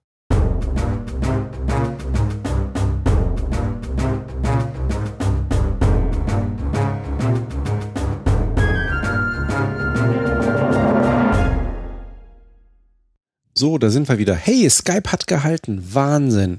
Ich habe keine Ahnung, wann dieser Fehler auftritt. Ähm, diesmal ist er nicht aufgetreten.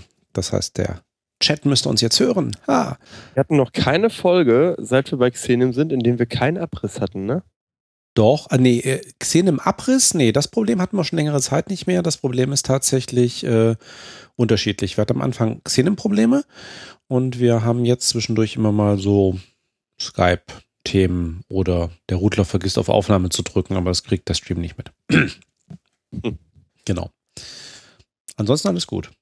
Bevor wir auf Gemeindepsychologie kommen, äh, Ja. schmeiße ich mal ganz kurz die eine Hörerfrage rein, die wir in der Zwischenzeit bekommen hatten äh, seit der letzten Sendung. Ähm, so ein bisschen mit der Frage, hm, weiß jetzt nicht, ob die zum Thema passt. Ich finde, sie passt dazu.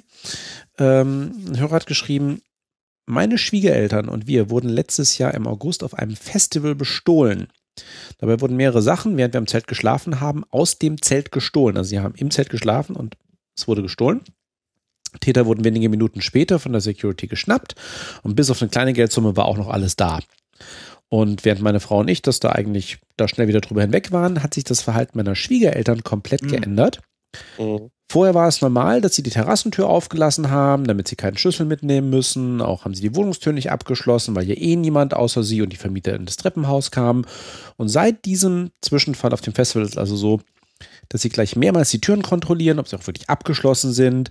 Fenster werden immer alle zugemacht, bevor sie gehen. Sie haben sich eine Alarmanlage angeschafft. Und sie wollen, dass äh, wir das auch tun und am besten auch noch eine Überwachungskamera auf einem Grundstück anbringen. Und deswegen die Frage, mich würde der psychologische Hintergrund interessieren, wie so ein verhältnismäßig kleiner Diebstahl plötzlich das komplette Sicherheitsbefinden umstellen kann, zumal er ja, wie gesagt, noch nicht mal zu Hause passiert ist. Meinung? Hört sich erstmal nach einer Reizgeneralisierung an, ne? So, Mhm. also Ja. Mhm. Ja, einer Situation etwas äh, erlebt und übertrage das äh, auf andere, so wie der kleine Albert, der äh, eine Angst ankonditioniert bekommen hat vor Ratten und irgendwann Angst hatte, nee, ich sag immer Ratten, aber es waren aber Kaninchen, auf jeden Fall Ja. vor einem flauschigen Ding, was Flauschiges, ja. allem Flauschigen äh, eben äh, Angst hatte. Das hört sich so ein bisschen danach an, wenn man das jetzt rein äh, äh, verhaltens, äh, also behavioristisch, verhaltenspsychologisch sieht. Kognitiv kann es natürlich sein, dass da eine, eine unheimliche Erschütterung äh, stattgefunden hat von, von irgendeinem Konstrukt. Und der Psychoanalytiker wird wahrscheinlich jetzt sagen, da ist ein Urvertrauen verloren gegangen. Wo wahrscheinlich überall was dran ist. Also ich dachte auch, also ne, eins meiner Lieblingsthemen, Risikowahrnehmung, ist natürlich extrem subjektiv. ne? mhm, da sind wir wieder. Äh, und kleine Zwischenfälle können natürlich eine große Wirkung haben. Da sind wir wieder bei der Anekdote. Also ja. ähm, insbesondere wenn es um sowas Emotionales geht wie die eigene Privatsphäre. Also ich würde jetzt auch annehmen, dass jetzt in dem konkreten Fall die Schwiegereltern noch nie irgendeine Erfahrung mit Einbrüchen oder Diebstählen gehabt haben. Ja. Ja, und jetzt, also ne, derjenige, der das geschildert hat, sagt, okay, wir sind da relativ schnell drüber weggekommen. Ich würde ja sagen, na gut, wenn du dein ganzes Leben lang, und damit sind wir wieder bei Erfahrung, und du bist dann halt irgendwie schon in deinen 50ern oder wie auch immer, noch nie sowas erlebt hast.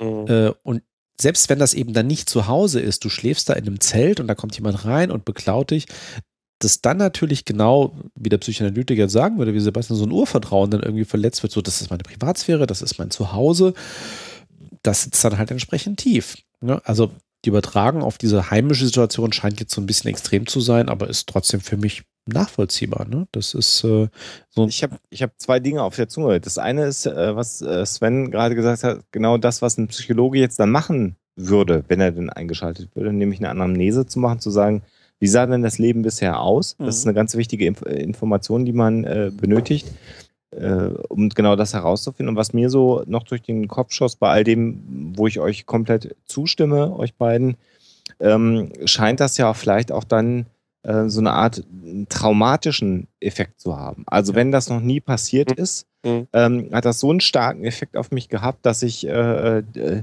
das äh, so sehr überbewerte, dass das für mich eine Konsequenz auf viele andere Dinge hat. Und das äh, hast du bei äh, Gewalt, die dir geschieht, wenn dir die vorher noch nie geschehen ist.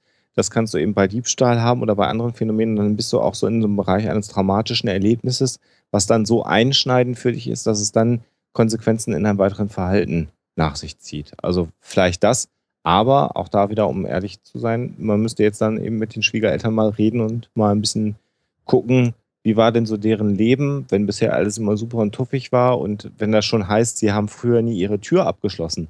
Das spricht ja eher für so einen Kontext ja. Äh, ländlicher Natur, wo jeder jeden kennt und äh, quasi schon, wenn einer, den du nicht kennst, im Vorgarten sitzt, das äh, eine Woche Thema ist. Wer war denn das, der da im Vorgarten gesessen hat?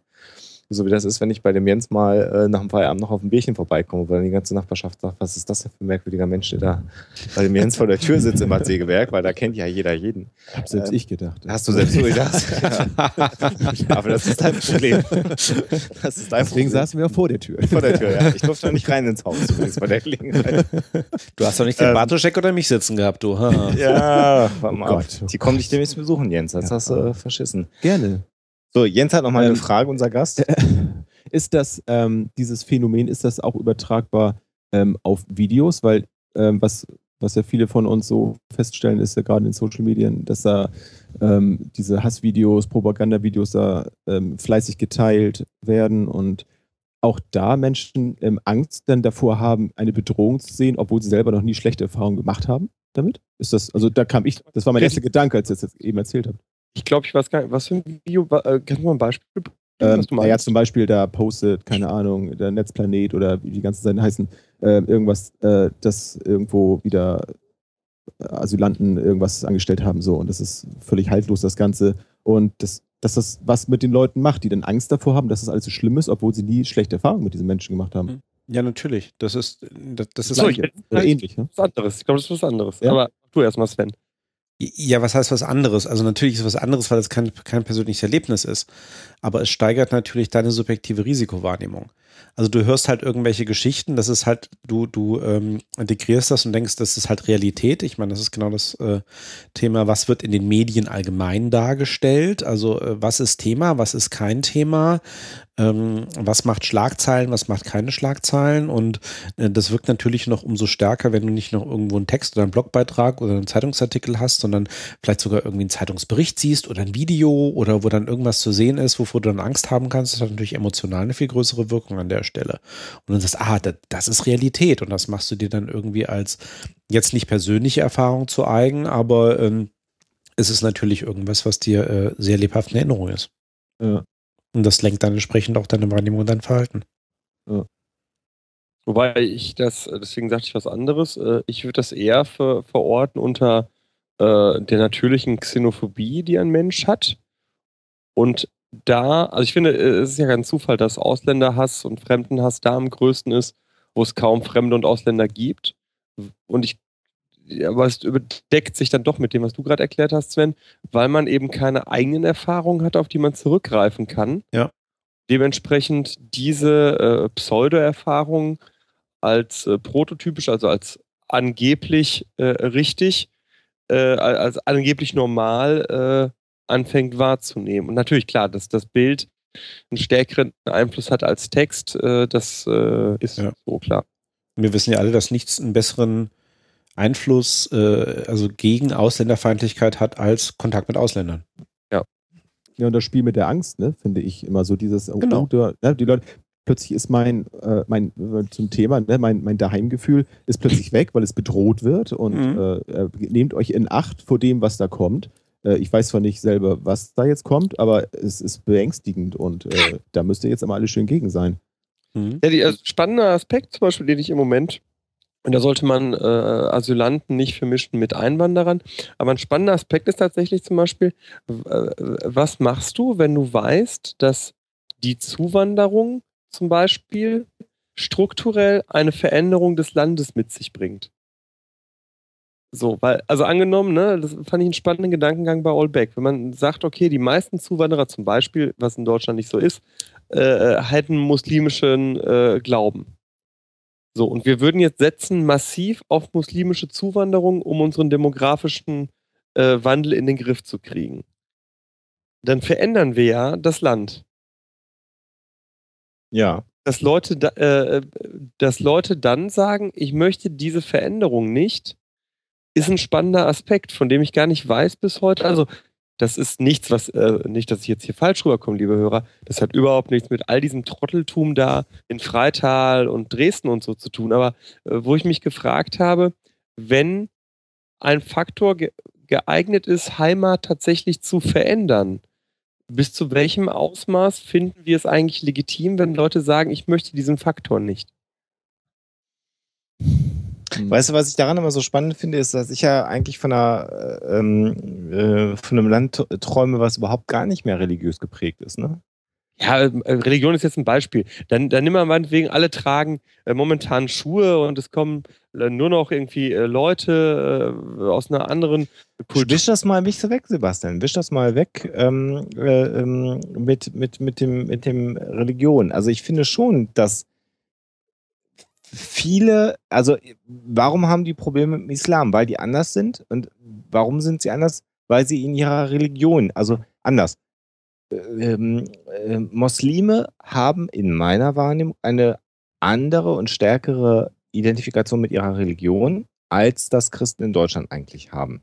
Das kann ich bei. Nee, das sehe ich nicht so für Siehst du Muslime, nicht so? die in der dritten Generation ihr Leben. Das ist für Einwanderer ist Ich rede jetzt von Zuwanderung. aber wenn ich ja, Ach so, ich, okay, ich rede jetzt von Zuwanderung. sehe, die sind nicht ein Hauch irgendwie, ne? Was nee, ich meine? nee, nee. Ich rede, du hast ja gerade von Zuwanderung geredet. Also die Zuwanderung verändert das Land. Das war ja, Ja. dein Ding. Also Ja. und dann ist ja warum? Weil die Zuwanderer sich noch viel stärker mit ihrer Religion identifizieren und dadurch Ja. eben, äh, sagen wir mal, den Common Sense im Land irgendwie anpassen. Das heißt, du hast da nicht nur sonntags die Glocken, die läuten, sondern du hast dann überall Moscheen stehen, wo der Muezzin runterbrüllt Meinetwegen, oder vom. Band kommt. Ne? Ja. Das wäre Ja. so. Und Ja. ähm, und da ist ja die Frage, wenn es nach mir ginge, was ich ja schön fände, wäre ja, wir haben alle Common Sense äh, und äh, sind äh, alle Humanisten und wir haben uns alle furchtbar lieb. Das heißt, wir brauchen ja keine Kirche mehr. Von mir aus könnte es ja auch das Kirchengeläut am Sonntag nicht mehr geben, was ich ja nervig finde. Damit würde ich aber auch strukturell das Land auch verändern. Ja, Ohne das, ist fähig. das ist eine schöne Idee, aber das wird, wird, wird ja nicht passieren. Ja, okay, machen wir weiter in einer Sendung. Die Zahlen stehen ganz klar dagegen. Nee, nee, also, ja. Nein, nein, aber das Problem ist ja ganz, das, das Problem ist ja ganz woanders. Wir haben ja ganz am Anfang gesagt, ähm, das Thema Heimatgefühl basiert ja auch auf einem Sicherheits- und einem Geborgenheitsgefühl aufgrund dessen, dass du diese Situation kennst und deswegen du selbst sein kannst. In dem ich habe Moment. eine Sense of Coherence noch gefunden, ne? dass äh, dieser Common Sense eben auch definiert wird über Sinnstiftung, Vertrautheit und Einbetten der Erzählung, ne? was sich ja verändert durch so einen Genau. Genau. Aspekt. Das ist, es kann halt, es kann halt nicht mehr, es kann halt nicht mehr deine Heimat sein, wenn sie sich verändert. Weil dann ist ja was Neues da und das kennst du ja nicht. Und gerade Ja. wenn du über sowas redest wie, und, und da stimme ich Sebastian im ein, also man kann natürlich als Beispiel Religion nehmen, weil das irgendwie so schön diffus ist. Ich weiß ja gar nicht, was das alles heißt, wenn dann plötzlich die ganzen Muslime kommen. Ja, und was Islam eigentlich heißt. Und das ist ja eine vollkommen neue Situation für mich. Da kann ich mich ja nicht mehr heimelig fühlen, weil plötzlich bin ich ja irgendwie mit neuen Sachen konfrontiert, mit denen ich mich gar nicht auseinandersetzen möchte. Und das hat jetzt erstmal nichts mit Religion zu tun, sondern einfach mit der Tatsache, Genau. das ist nicht mehr so wie vorher.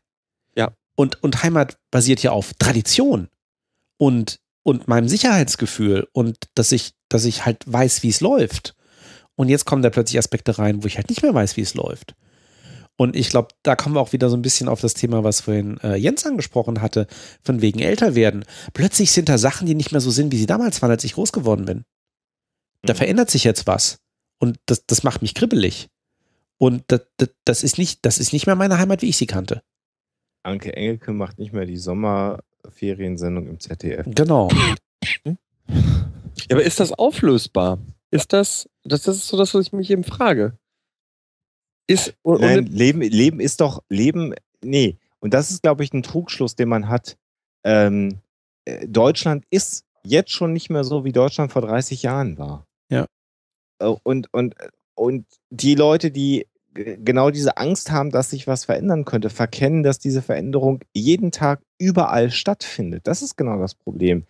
Und dass das gar nicht schlimm ist, dass es sich verändert. du, sie findet nicht. Also das muss ich sagen, das habe ich in den letzten zwei Jahren gelernt, indem ich viel in Süddeutschland unterwegs war. Deutschland verändert sich nicht überall. Das stimmt nicht. Nicht überall, okay, nicht überall. Äh, oder nicht überall gleich schnell, sagen wir es mal so. Im Süden Gemeinden.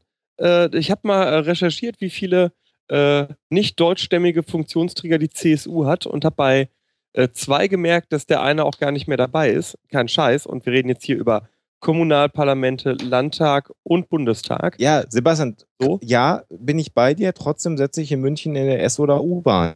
Das sieht nicht anders aus als in Hamburg.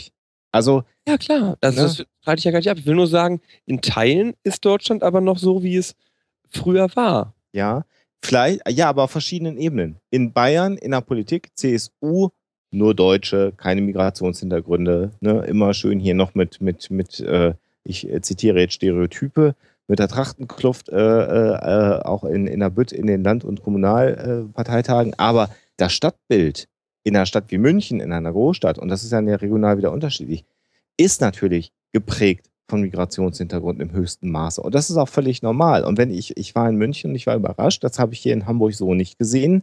Äh, unfassbar viele Restaurants, Eisdielen, alles, was es gab, hatten in München ein Schild äh, an der Tür hängen. München ist bunt. Warum hatten die das Schild da hängen? Weil sie überhaupt gar keinen Bock auf diese Pegida-Bewegung haben. Und eine so starke Identifikation gegen diese Bewegung habe ich hier in Hamburg nicht wahrgenommen. Ja, die gab es aber in, gerade in München, in Bayern, in Süddeutschland. Ja, also da muss äh, auf regionale Unterschiede halt auch einfach achten. Ja. Zeigt aber auch, dass diese Bewegung nötig ist. Also wenn du hier im Ruhrpott, Ja, äh, weißt du, wenn ja, du hier ja. in der Dönerbude hinschenken würdest, der Ruhrpott ist bunt, würdest du sagen, was? Tu mal das Schild ab, wir sind grau. Fertig. ja. Also will sagen, du musst ja auch eine Bewegung haben, gegen die du das machen kannst. Ja, ja. Ausmaß, ne? Aber äh, Die Zukunft ist schon da, sie ist noch nicht überall offenkundig. Ja. das ist okay, das, das wäre so die, die, die Schlussfolgerung. Zu sagen, okay, hm, spannender Aspekt. Ja, aber das ist, äh, und, und deswegen, trotzdem kommen wir da nochmal hin. Äh, vor 30 Jahren hätte man in München das nicht hingehängt, so ein Schild. Und auch da hat eine Veränderung stattgefunden. Also, ich will nur sagen, ähm, äh, diese Veränderung findet immer statt und Leben ist Veränderung. Und ähm, ich habe lange darüber nachgedacht, wie, äh, Entschuldigung, dass ich das jetzt einmal zitiere, ich will da gar nicht Werbung für machen oder das erwähnen, aber wie Stoll in, dem, in unserem Film sagt, Sebastian, es gibt nichts Neues seit Ende des Zweiten Weltkrieges. Ja, ja, ja. ja. Ja, und dann gucke ich, dann gucke ich mir an, wie dieser Film entstanden ist, äh, so mit, mit welchen Technologien, ähm, mit welchen Kommunikationsmitteln dieser Film entstanden hat, natürlich ist das völliger Blödsinn. Natürlich haben wir heute im Vergleich zu, zum Ende des Zweiten Weltkrieges Hochtechnologie. Jeder Dodel hat ein Handy, wo du drauf touchen kannst, wo du Dinge machen kannst. Du hast kleine, flache Dinger, in denen hunderte, wenn nicht tausende von Büchern Platz finden. Also all das hat sich ja verändert und damit hat sich unser Leben ja auch fundamental und grundlegend verändert. Nicht unbedingt nur zum Positiven, aber es hat sich verändert. Und das wird kontinuierlich so weitergehen. Und die Frage ist halt einfach, kannst du grundsätzlich sagen, ich bin okay damit, dass es Veränderungen gibt? Oder aber es gibt so Veränderungen, naja, wenn das technologisch vorangeht und ich einfacher telefonieren kann und überall Internet habe, ist das gut. Aber äh, bitte alle mit einem Kreuz um den Hals und christliche Werte sind mir schon auch wichtig, bla bla bla. Also das ist halt so die Frage, wo ziehst du für dich die Grenze, was ist an Veränderung okay und was ist an Veränderung nicht okay? Und da ist für mich einfach der Kompass, da komme ich wieder auf das zurück, was ich vorhin gesagt habe. Solange wie wir das, was in unserem Grundgesetz, was ich für sehr wichtig erachte, drinsteht, geachtet wird, kann auch jeder machen, was er will. Und dann ist mir das auch scheißegal, wen er anbetet und so, solange wie er mich damit in Frieden lässt. Also. Das ist ja gar nicht mein Punkt. Also mein Punkt ist vielmehr der Punkt, äh, weil da, da sind wir ja alle d'accord. Mein Punkt ist eigentlich eher der, die Angst, dass einem Heimat und Heimeligkeit genommen wird, die verstehe ich. Ich teile die nicht, weil ich nicht äh, diese, diesen Heimat über Nation Gedanken habe, aber ich verstehe den Gedanken und ich frage mich dann halt immer, ähm, wenn jemand Heimat definiert über Nation und über äh, über Gesellschaft, was ja ganz viele machen, ne? ganz viele sagen, ja, die Gesellschaft muss ja den normativen Rahmen für hast du nicht was gesehen, setzen, statt einfach selbst was zu tun. So. Wenn diese Leute jetzt sehen, Gesellschaft verändert sich, ist es, oder macht es dann eigentlich Sinn, den übel zu nehmen, wenn die das falsch finden? Aber Sebastian, da weißt du doch selber besser, dass äh, das ist auch ein fundamentaler Aspekt der Psychologie, dass Menschen immer Angst vor Veränderungen haben. Weißt du? Also natürlich hat jeder Mensch Angst vor Veränderung. Und das ist, äh, die Frage ist nur, wie nimmt man ihm die Angst weg? Wenn was neu ist, hast du immer einen Widerstand dagegen. Oder nicht? Und da ist die Leitung weg. Hier muss ich in Ruhe nachdenken. Nee, die Leitung ist nicht weg, sondern ist tatsächlich, also äh, Antwort auf Sebastians Frage. Ich meine, kannst du den Leuten das übel nehmen? Natürlich können wir es ihnen nicht übel nehmen, weil es ist menschlich. Das ist, das, also ich finde, äh, auch, auch in meinem beruflichen Kontext, in dem ich mich immer wieder bewege. Ich, ich bin jetzt zweimal in der Verwaltung tätig und habe zweimal ähnliche Dinge durchlaufen, nämlich äh, die, die, die, die Veränderung eines, eines Corporate Designs, äh, die Schaffung einer neuen Internetseite, die Schaffung neuer Software. Und das sind Veränderungsprozesse innerhalb eines Unternehmens und das löst Ängste aus. Ja. Immer. Wenn was Neues kommt, werden Ängste ausgelöst. Jens, äh, wollte ähm, was, was zu dem Thema, wie ich das empfinde, ist, ähm, und das sind eben auch wieder so meine Erfahrungen, die ich gemacht habe, ähm, in, in dem Moment, wo, wo ich sehr auf, auf das Finanzielle ähm, so gepolt bin, ähm, sind die Ängste größer, dass sich etwas verändert, weil ich Angst habe, dass eben mein, mein Komfort, ähm, den Luxus, den ich habe, dass der in Gefahr ist. Wenn ich mich auf so eine, so eine Nullebene runterbegebe, wo ich all diese finanziellen Probleme ähm, und, und äh, Mittel nicht, nicht benötige, brauche ich auch keine Angst haben, dass mir das abhanden kommt. Und äh, wenn ich mir das so angucke, sind das ja meistens diese Aspekte, die die Angst auslösen. Oh, mein Arbeitsplatz, mir werden Arbeitsplätze weggenommen. Äh, oh, irgendwo verändert sich hier was und da was. Ähm, aber wenn ich, wenn ich auf so einem ähm, Niveau bin, dass ich keine Angst haben brauche, dass mir irgendwas weggenommen werden kann, ähm, glaube ich, dann geht man der ganzen Sache auch deutlich entspannter entgegen. Das würde erklären, warum eine Sache, die ich im, im äh, Sozialismus in Polen beobachtet habe, wenn keiner was hat, hat auch keine Angst, dass einem was weggenommen wird. Ja. Ja, klar. Und man ist äh, mutiger. Du, du, also äh, das glücklichste äh, Volk der Welt ist doch irgendwo so ein, so ein, so ein Südseestamm, die überhaupt gar nichts haben. Also ich überspitze jetzt, ich müsste jetzt geografisch nachgucken, ja, wo der war, aber da gibt es ja so eine Studie. Also tatsächlich ein, ein, ein ähm, technologisch und, und entwicklungstechnisch absolut rückständiges Volk, aber denen geht es allen gut. Vielleicht gerade genau von dem Aspekt, den Jens sagt, weil sie keine Angst haben, dass sie irgendwas verlieren können. Genau. Wenn du genau. gar nichts hast, kannst du auch nichts verlieren. Da kann keine Veränderung dir was wegnehmen. Ja. Also das, das merke ich eben. Ähm, ich, ich, verbinde das immer so ein bisschen, ähm, haben wir auch vorhin schon drüber gesprochen, ähm, so Online-Spiele ähm, ist jetzt zwar ein ganz anderes Gebiet, ähm, aber da, ist ja auch die Entwicklung, wenn ich das richtig beobachte, dass die meisten Spiele halt Free-to-Play sind und du kannst eben über, über, äh, über Geld kannst du dir eine eben zusätzliche Leistung da erkaufen. Du kannst jetzt Zeit oder was weiß ich was da kaufen. Und ähm, das ist so eine Entwicklung, die ich auch spannend finde und auch wie es eben in, in diesen Spielen aussieht. Also ich selber habe auch ein Spiel, da oute ich mich mal, was ich spiele, ähm, was tatsächlich auch Suchtfaktor äh, auf jeden Fall ist. Ich komme da nicht ähm, von los, einmal aus dem Suchtfaktor, andererseits aber auch, weil ich es total spannend finde, was da drin passiert. Und ich kann da so viele Parallelen zum echten Leben sehen, wie sich die Menschen drin verhalten. Ist also so, so gildenartig, äh, ist das so, du hast natürlich da auch soziale Kontakte, du kennst, also in Anführungsstrichen, kennst Leute da drin. Zockst du denn da Clash of Clans oder was? Sowas in, nee, das nicht, aber sowas in der Art ist es auch tatsächlich, ja. Ähm, so, ich weiß, dass es bescheuert ist, ich weiß, dass es sinnlos ist, aber es macht ein bisschen Spaß, es, es lenkt mich ab, es zieht mich mal so ein bisschen aus meinem Alltag raus. Ähm, aber diese Struktur, die da drin ist, die, ich finde das äh, einerseits spannend, andererseits auch beängstigend, ähm, wie das funktioniert. Also, dass du tatsächlich nur über Geld kannst du dir da wirklich ähm, Erfolg verschaffen und dir einen Vorteil verschaffen. Das, das funktioniert auch. Ähm, und das sehe ich so ja, da sehe ich eben so die Parallelen irgendwie so im Leben. Wenn, wenn das alles so auf, auf Geld basiert, ähm, es, herrscht ein Ungleichgewicht. Wenn dieses Spiel, jeder bezahlt für das Spiel 10 Euro, jeder hat die gleichen Möglichkeiten, dann kommt es darauf an, was kannst du, was erarbeitest du dir vielleicht durch, durch Geschick und Fleiß, wie auch immer. Wenn du aber ähm, dir durch Geld einen Vorteil, Vorteil verschaffen kannst, in dem Spiel und im echten Leben, dann verschiebt sich das alles und wird irgendwo unfair. Und du hast wirklich keine Möglichkeiten da, auch so, so gut auch immer du bist, du kommst einfach nicht raus wenn du kein Geld dafür ein, ausgibst. Wir haben jetzt nicht über Gemeindepsychologie gesprochen. Entschuldigung. Kinder. ich möchte aber gerade zum Thema Veränderung nochmal zwei Zitate hier aus dem Chat äh, äh, kurz äh, schildern. Zum einen, also beide vom Butler, der sagt, Veränderungen sind auch nicht mehr die, die sie mal waren. Der Butler sollte ein Buch mit Aphorismen schreiben. Ja, äh, in jedem Fall. Und er schrieb, schon in der Antike beschwerten sich die Schriftsteller, ja. dass früher alles besser gewesen sei. Also ja. das ist äh, genau. Wer war das denn? Kap ich meine, ich, ich, ich, ich mein, schön fand ich auch genau den Einwurf von Florian oben drüber. Nicht jetzt über Veränderungen sprechen, können wir bitte beim alten Thema bleiben. Ich habe Angst vor einem neuen Thema.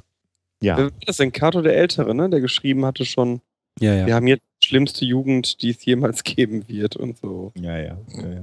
Ich habe aber tatsächlich, ganz kurz, weil wir beim Thema Zitate sind. Das erste, was mir einfiel ähm, zu dem Thema daheim, als wir das festgelegt haben, war ein Zitat äh, von T.S. Eliot, was interessanterweise an, äh, auf einem auf einer Statue steht am Flughafen in Birmingham, wo ich in meiner Englandzeit sehr häufig irgendwie abgereist bin. Ähm, ich sage jetzt nicht in Englisch, auf Deutsch übersetzt heißt das Zitat, wir werden nicht, äh, wir werden vom Forschen nicht lassen und am Ende all unseres Forschens werden wir dort ankommen, wo wir gestartet sind, um den Ort zum ersten Mal zu verstehen. Verstanden? Ja. Ja. Alexander. Hm? Ja, äh, das, ich überlege jetzt gerade, ob wir das Thema Gemeindepsychologie noch anreißen sollen oder irgendwie nicht, weil. Ja. Zehn Minuten. Wenn der Chef das sagt, dann mach. Äh, dann, ja, also wenn es denn um, um, um, um Heimat, um Psychologie und äh, derlei Dinge geht, dann sollte man sicherlich auch nochmal über das Thema Gemeindepsychologie äh, sprechen. Ein Begriff, den ich, muss ich jetzt zu meiner Stande gestehen, durch den Herrn Bartoschek so erst auf die. Auf die das ist ja Schande, durch den Herrn Bartoschek erst.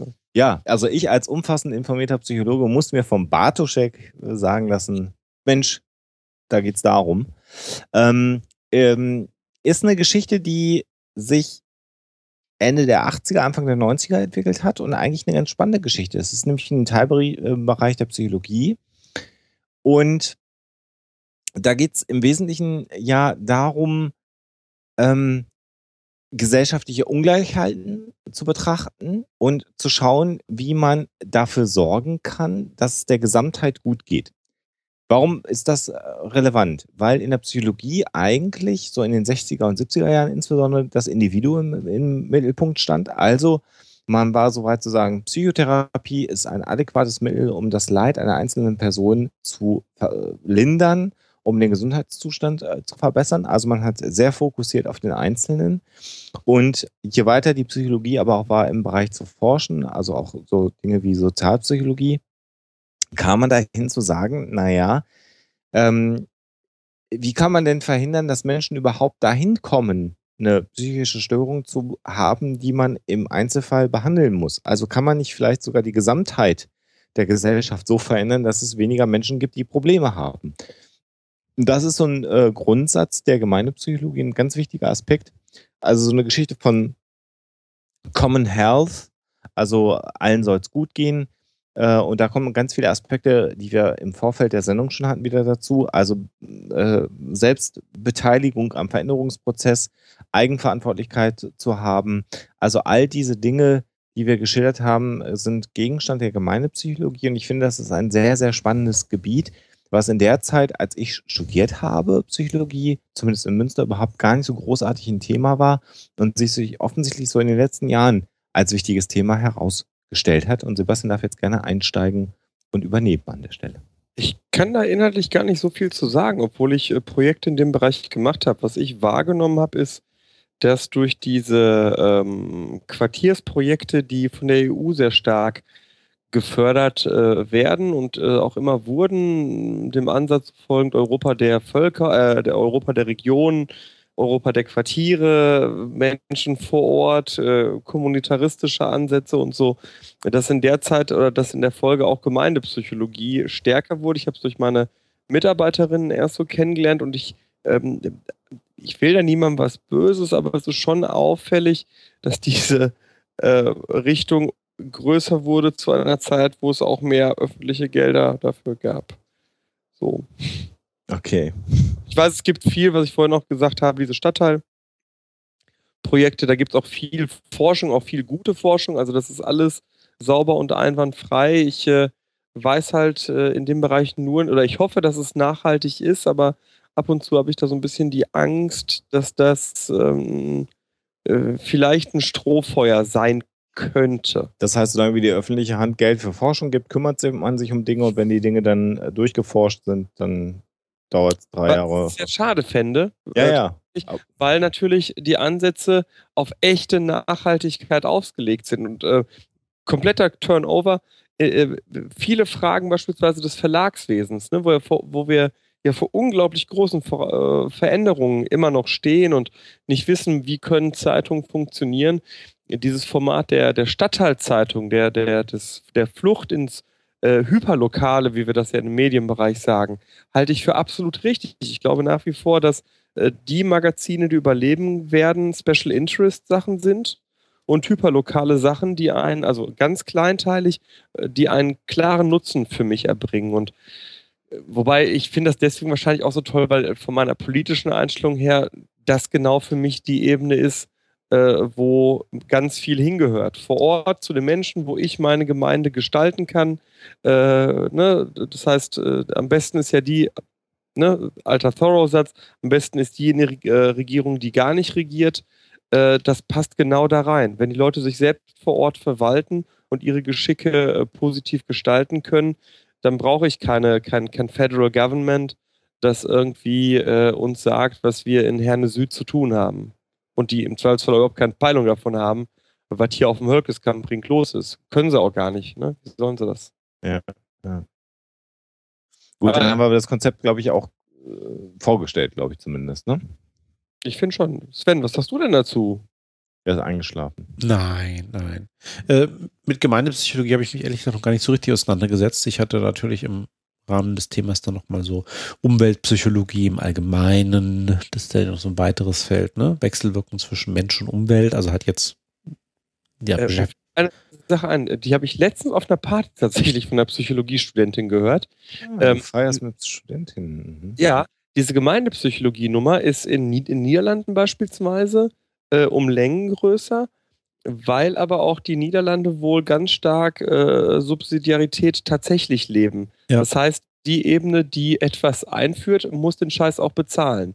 Und die Strukturen müssen immer so angelegt sein, dass sie eine staatliche Anschubfinanzierung haben, aber sich mittel- bis langfristig alleine tragen. Und äh, aus Sicht dieser Studentin ist das der Grund, warum dieser gemeindepsychologische Ansatz in den Niederlanden unglaublich äh, stark ist, weil natürlich die Menschen vor Ort, ähm, also ich, ich mache das mal ganz blöd, wenn wir jetzt hier bei der, auf der Straße, wo ich bin, ein Schlagloch haben Und äh, die Stadt oder die, die Kleinstkommunenverwaltung hier würde sagen, pass mal auf, jeder wirft einen Puffi in den Topf und dann reparieren wir davon das scheiß Schlagloch. Ne? Würde ich sofort sagen, hier, mach das, damit wir hier fahren können. Hingegen, wenn ich 50 Euro in den deutschen Bundeshaushalt äh, Steuertopf schmeißen soll, äh, fühle ich mich nicht wohl damit, weil ich nicht weiß, was mit meinem Geld passiert. Ne? So, also die Unmittelbarkeit, ähm, Un, Unmittelbar, Unmittelbarkeit? Ja, die Unmittelbarkeit geht verloren. Ne? Ja. Das hatten wir auch, glaube ich, schon mal. Hatten wir das im Zusammenhang in Italien? Das ist, äh, glaube ich, im, äh, im italienischen Steuerwesen irgendwie einen Posten gibt, wo es tatsächlich irgendwie die ähm, Allgemeinheit entscheiden kann, wofür der ausgegeben wird und zumindest so einen mittelbaren Einfluss darauf zu haben. Das haben wir im Ruhrgebiet auch mittlerweile. Es gibt, also, haben, also ich erinnere mich nicht, dass wir das mal besprochen haben. Ich weiß, dass beispielsweise in Gelsenkirchen es diese Bürgerhaushalte gibt, aber das ist in meinen Augen, das ist jetzt eine politische Aussage, rumgepimmel. Das ist dann irgendwie äh, ein äh, Prozent oder noch weniger vom Haushalt der Stadt Gelsenkirchen, wo die Bürger dann äh, abstimmen dürfen, was genau mit dem Geld passiert, wo ich mir denke, was soll der Scheiß? So, also das ist aus meiner Sicht ganz oft äh, einfach nur äh, äh, Kosmetik, äh, über die man dann versucht, Bürger an sich zu binden, wo ich glaube, dass es unterm Strich eher schädlich ist, weil die Leute ja auch nicht dumm sind. Und irgendwann rallen, eigentlich darf ich hier gar nicht wirklich mehr mitreden, sondern es ist nur, damit ich mich so fühle, als ob. Damit kommen wir zum Ende ja. der heutigen Episode. Und wir haben, wir lesen das gerade im Chat und äh, dann greifen wir das natürlich gerne auf. Die Hörerwünsche, dass äh, der Werbeblock für den JMW-Verlag noch fehlt in der oh. Sendung. Oh. Wir haben noch einen Jens dabei. Wir können immer nur, immer nur auf einen Jens äh, eingehen. Ja, äh, das, Tri äh, Triangulation kriegen wir nicht hin. Wir können, wir können, ohne dass wir das ausführen wollen, dem äh, JMW-Verlag schleunige Besserung wünschen. Das können wir mal an der Stelle genau. ja. sagen. Ja. Gute Besserung. Genau, und können darauf hinweisen, dass es neben dem unfassbar erfolgreichen und jetzt gerade in die sechste Auflage gehenden Buch Muss man wissen, äh, demnächst auch den zweiten Band von äh, Viva Britannia im JMB Verlag geben wird. Wer schreibt eigentlich das Vorwort, Sven? Äh, das Vorwort ist äh, geschrieben worden von ähm, äh, dem Daniel von This Week in Germany. Also Gut, ich bin gar nicht gefragt worden. Dann nein, kommen wir nein. zum Ende der Sendung. du, hattest die, du hattest die Ehre schon beim ersten Mal. Äh, ja, nein. Wir haben, ein, wir, haben, wir haben ein kulturelles Crossover gemacht. Der äh, englische Podcast über Deutschland schreibt ein Vorwort für das Buch für den deutschen Podcast über Großbritannien. Was eigentlich für den ersten Band noch viel treffender gewesen wäre. Aber ich habe mich ja erfolgreich vorgedrängelt. Ja, ja. Reingewanzt. Ja. Nein. Also somit jmbverlag.de, der beste Verlag der Welt und da kann man ganz unfassbar viele tolle Bücher. Ja, noch äh, zwei Dinger von mir. Eins auf jeden Fall. Gedankenwelten 3, äh, Interviews zwischen Politik und Verdrossenheit wird dieses Jahr noch rauskommen mit äh, Interviews mit äh, Volker Beck, äh, dem, dem Abgeordneten der Grünen. Wenn die Grünen so wären wie Volker Beck, würde ich die Grünen wählen mit Tobias Hoch von der FDP, Alex Lessmann damals noch bei den Piraten und, und, und. Wer das Vorwort da schreibt, ist noch offen. Ich habe da eine Politikwissenschaftlerin angefragt, äh, aber die ziert sich noch ein bisschen. Tja.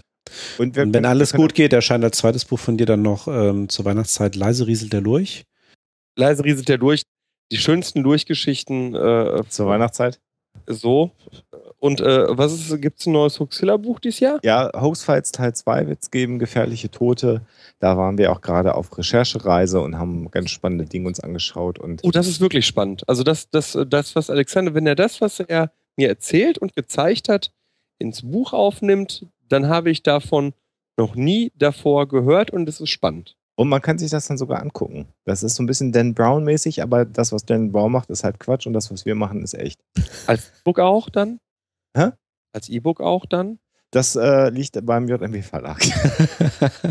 und vielleicht noch ein Buch, da müssen wir gucken, wie der Butler und ich dieses Jahr äh, fertig werden. Unser äh, Bosnien-Buch steht noch aus. Ähm, und wir schreiben ein NSL-Buch. Genau. Und wo wir beim Thema NSL-Buch sind, kann man auch erwähnen, dass wir gerade einen Film herausgebracht haben. Ein Interview mit Dr. Axel Stoll erschien äh, bei äh, Hoax, bei Waschkaus und Bartoschek. Äh, und das jetzt im Weihnachtsgeschäft zu kaufen geben. Als DVD und, äh, jetzt, als und jetzt, jetzt schon als Download äh, zu erwerben.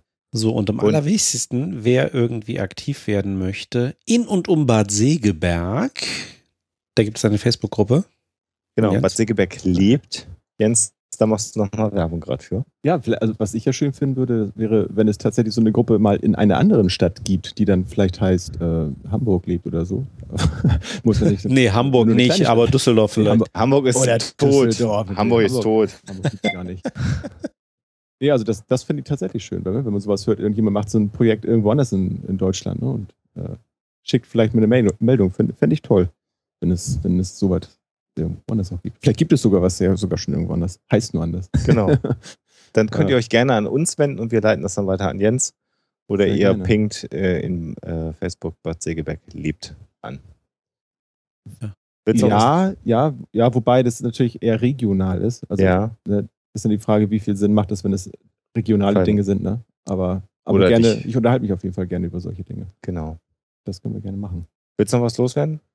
Ähm, Message? Ja. Ja, ich sehe gerade, Ähm, dass du noch eine 18, ich- ich gucke 18 grad, oder ja. 4 in der Hand hast. Ja, ich habe fünf Seiten, habe sechs. nein, nein, äh, nein, kein, keine große. Einfach, keine Ahnung, schaut über den Tellerrand, äh, unterstützt Leute in eurer Umgebung, freut euch an kleinen Dingen und macht Fehler und lernt draus und habt Spaß am Leben. Und Mehr keine nicht. Angst vor Veränderung, oder? Nee, ah, genau. Ach, das. Super. Ja, das war Vielen herzlichen danke, Dank. dass ich dabei sein durfte. Vielen Dank, dass du dabei warst. Ja, auf jeden Fall. Nochmal einen Applaus von hier. Genau. Na. Dann verabschieden wir uns wahrscheinlich in Richtung äh, Oktober. Schauen wir mal. Äh, große, kle- kleine Dinge werfen ihren großen Schatten voraus. Ja. Und ähm, wir schauen dann mal, wann wir uns das nächste Mal wieder sprechen. Und zu welchem Thema, das wissen wir nämlich selber auf jeden Fall noch nicht. Ähm, ich danke euch, ihr Lieben. Und ähm, ja, ihr da draußen, lasst es euch gut gehen. Wenn es euch nicht gut geht, sagt Bescheid. Genau. Und dann? Ja, jetzt. Schönes Schlusswort. Komm, Sven, mach die ist, da kommt man nicht mehr raus aus der Nummer. Alles klar. Macht's gut. Macht's gut da draußen. Tschüss. Ciao. Tschüss.